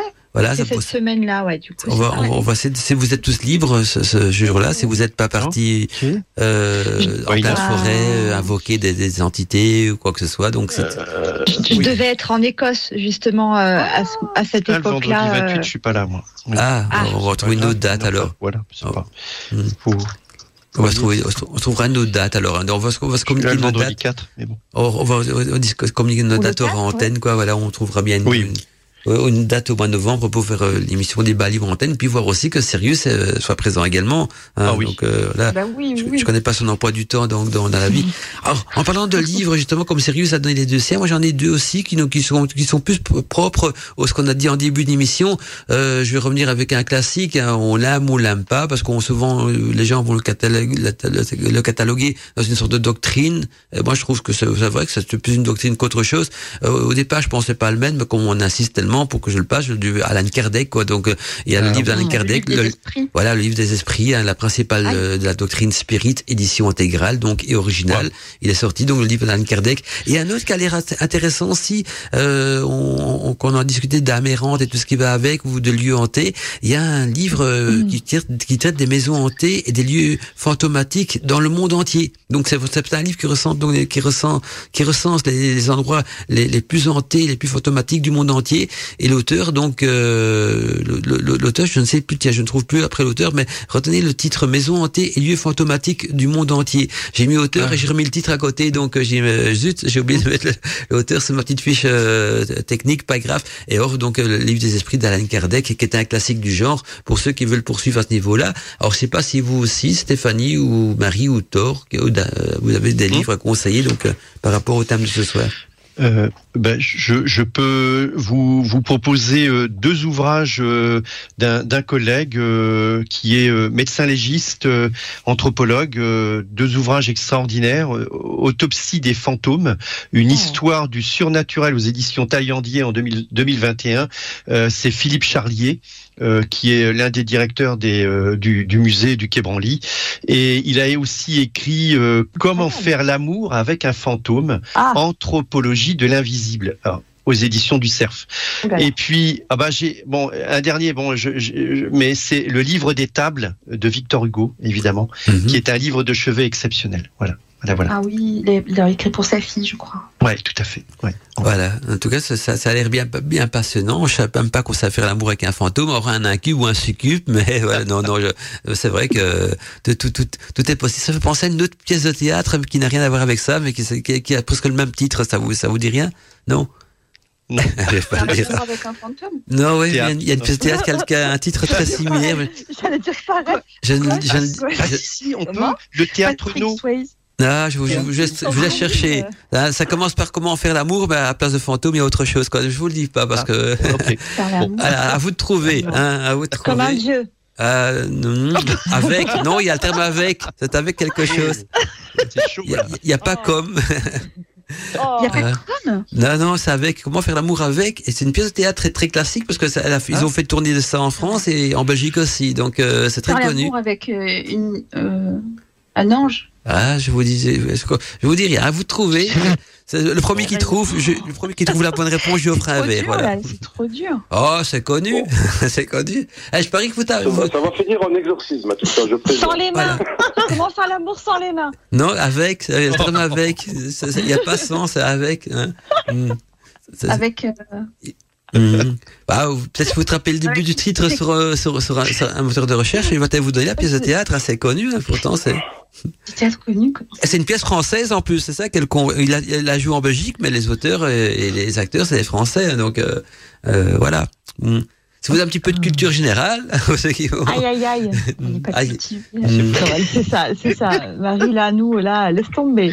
Avec un Belge. Ah, qu'est-ce qui a dit ça T'as dit avec un belge c'est Qu'est-ce qu'il a dit C'est Torque C'est toi, Torque Ouais. Ah, il a Oui, sur bon. Internet. Ah, il a été voir sur Internet. Facile, je, suis- je suis Non, tombé dessus ça, sur YouTube. Alors voilà. c'est vrai Ouais, ouais, bah, dis- bah, C'est vrai dis- que dis un peu plus sur la pièce de théâtre. de- ouais, qui est l'auteur En pas un petit peu plus, c'est l'auteur, les acteurs. Ah, mais ça- il faut une tournée qui, qui marche à, à, à fond, hein, dans toute la France, de ça. Donc, euh, Oh là là. Ok, ok pour une bière, hein, donc voilà. Voilà, j'ai- un tas de conneries qui arrivent dans la tête. Si seulement je pouvais les dire, je peux pas. tu peux, truc y a- de dingue. tu peux, il y a, il y a Non. carte blanche ici, dans, dans, dans, dans, nos émissions.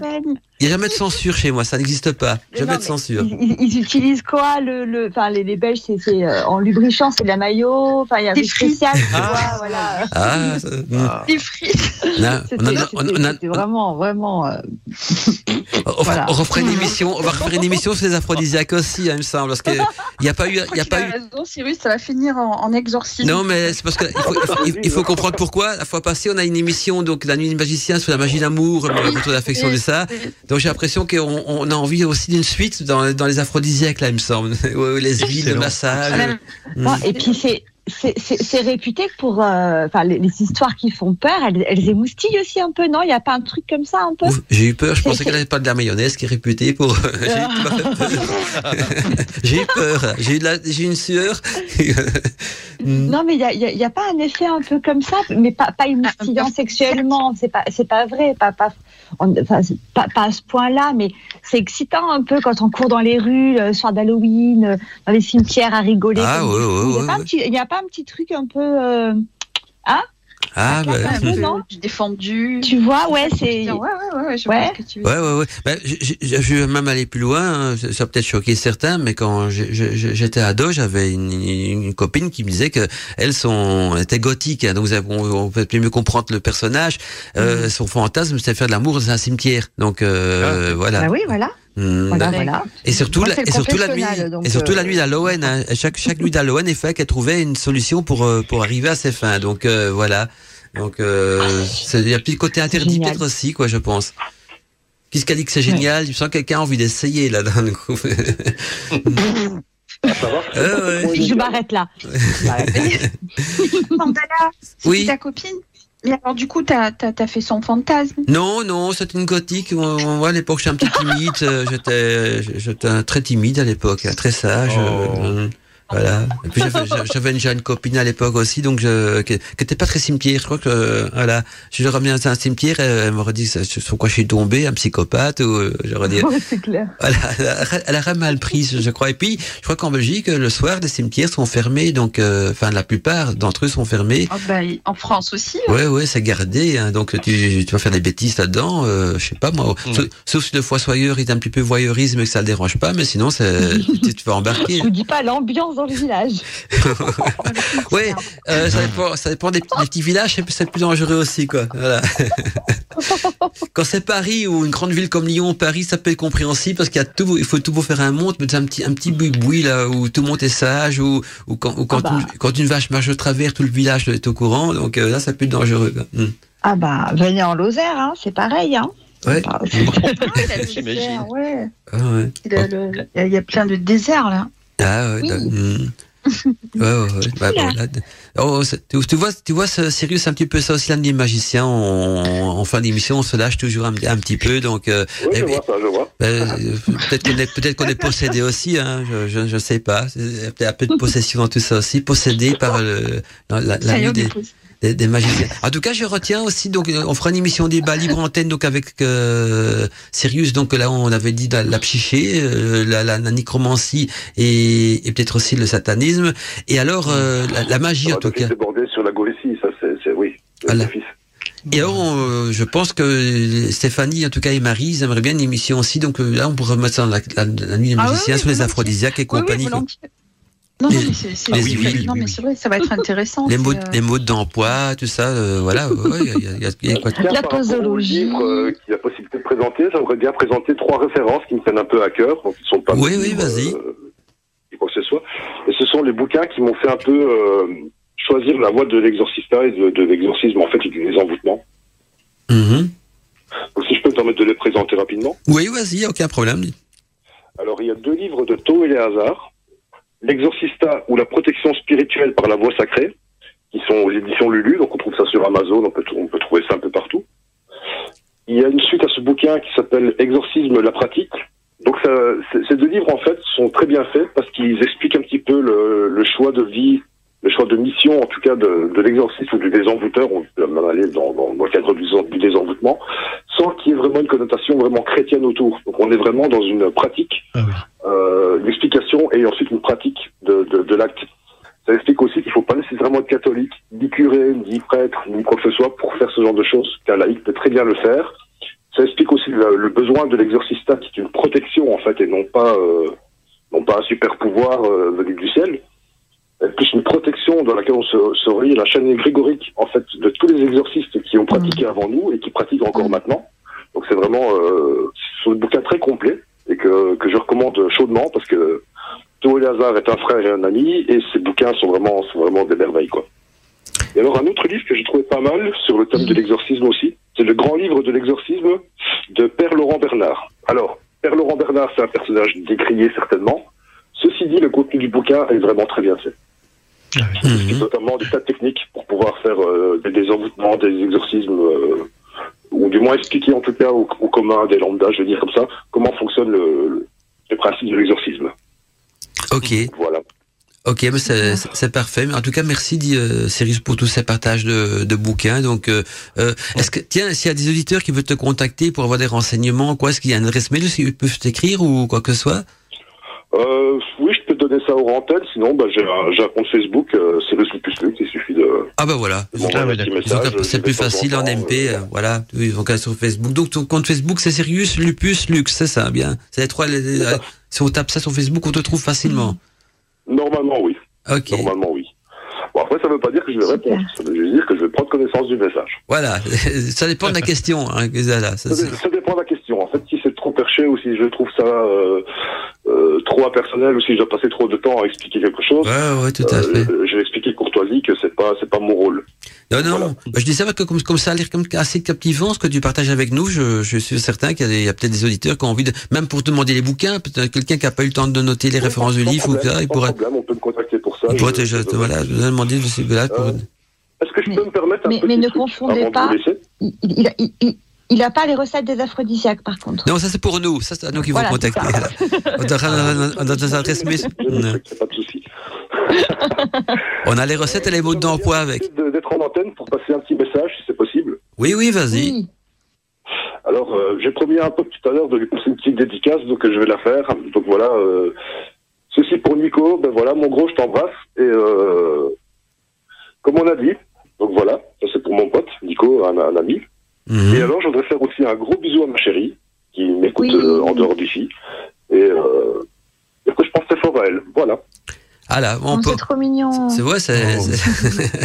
Oh. on peut nous écouter sur plein de trucs. Hein. Donc, euh, on, est, on passe en DAB, on passe en, sur les nouvelles radios, inter- nouvelles technologies radio internet, sur les barçons, sur euh, euh, le, les téléphones portables, en, application de ça aussi. Donc, euh, voilà, tous les, il y a beaucoup de canaux d'écoute pour, euh, pour pour nous écouter. Je crois que euh, on a écouté une partie de l'émission ici chez moi aussi sur la télévision avant que euh, donc euh, le début aussi. On passe partout. Donc, tu peux quand on a des messages, il faut pas hésiter. Tout est bienvenu dans l'émission. Mais on va comme rentrer dans l'antenne maintenant parce qu'on a déjà débordé de 17 minutes donc euh, Wishes Radio.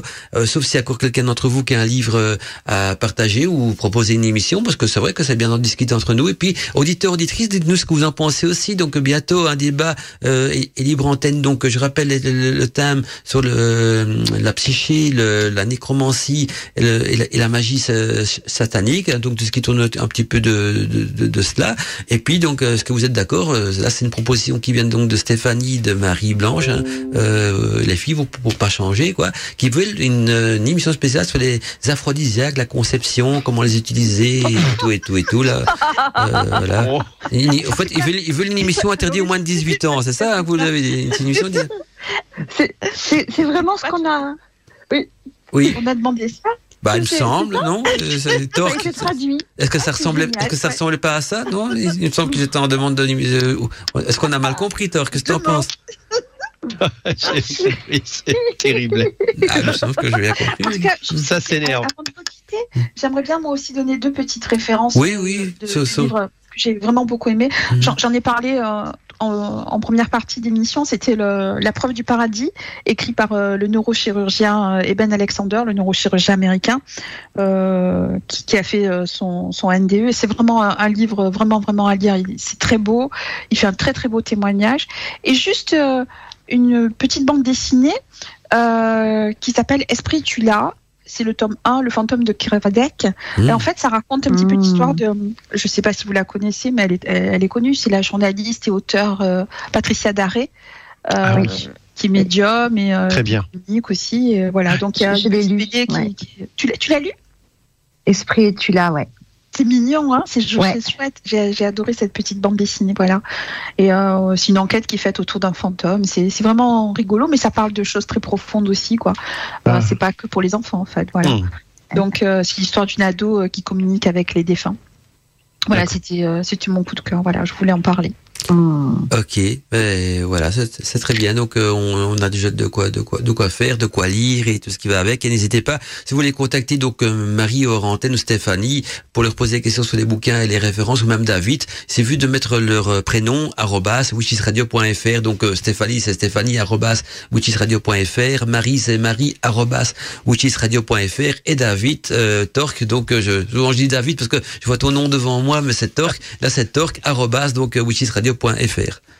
Voilà, comme ça, on sait, comment vous contacter aussi. En tout cas, merci euh, à vous, les amis. Merci à toi, euh, Sirius Lupus Lux, d'être venu faire une intervention dans dans l'émission. Donc, euh, ça fait vraiment plaisir. plaisir. Et puis, et puis, de, désolé de t'avoir déjà racolé pour une seconde émission, mais voilà, c'est passionnant ce que tu as à dire. Donc, euh, hmm, on, on, on, racole euh, en, en, direct live. Merci donc euh, Stéphanie aussi d'être là. C'est pour la, c'est la rentrée pour toi aujourd'hui. Je sais que c'est pas toujours facile, mais tu as as su faire acte de présence et ça touche vraiment le, le cœur. Marie, je suis contente d'avoir à mes côtés, donc pratiquement pour toutes les émissions. Voilà, t'es es dans tout. Hein, la nuit des magiciens, les bienvenue en Arcadie, débat libre antenne.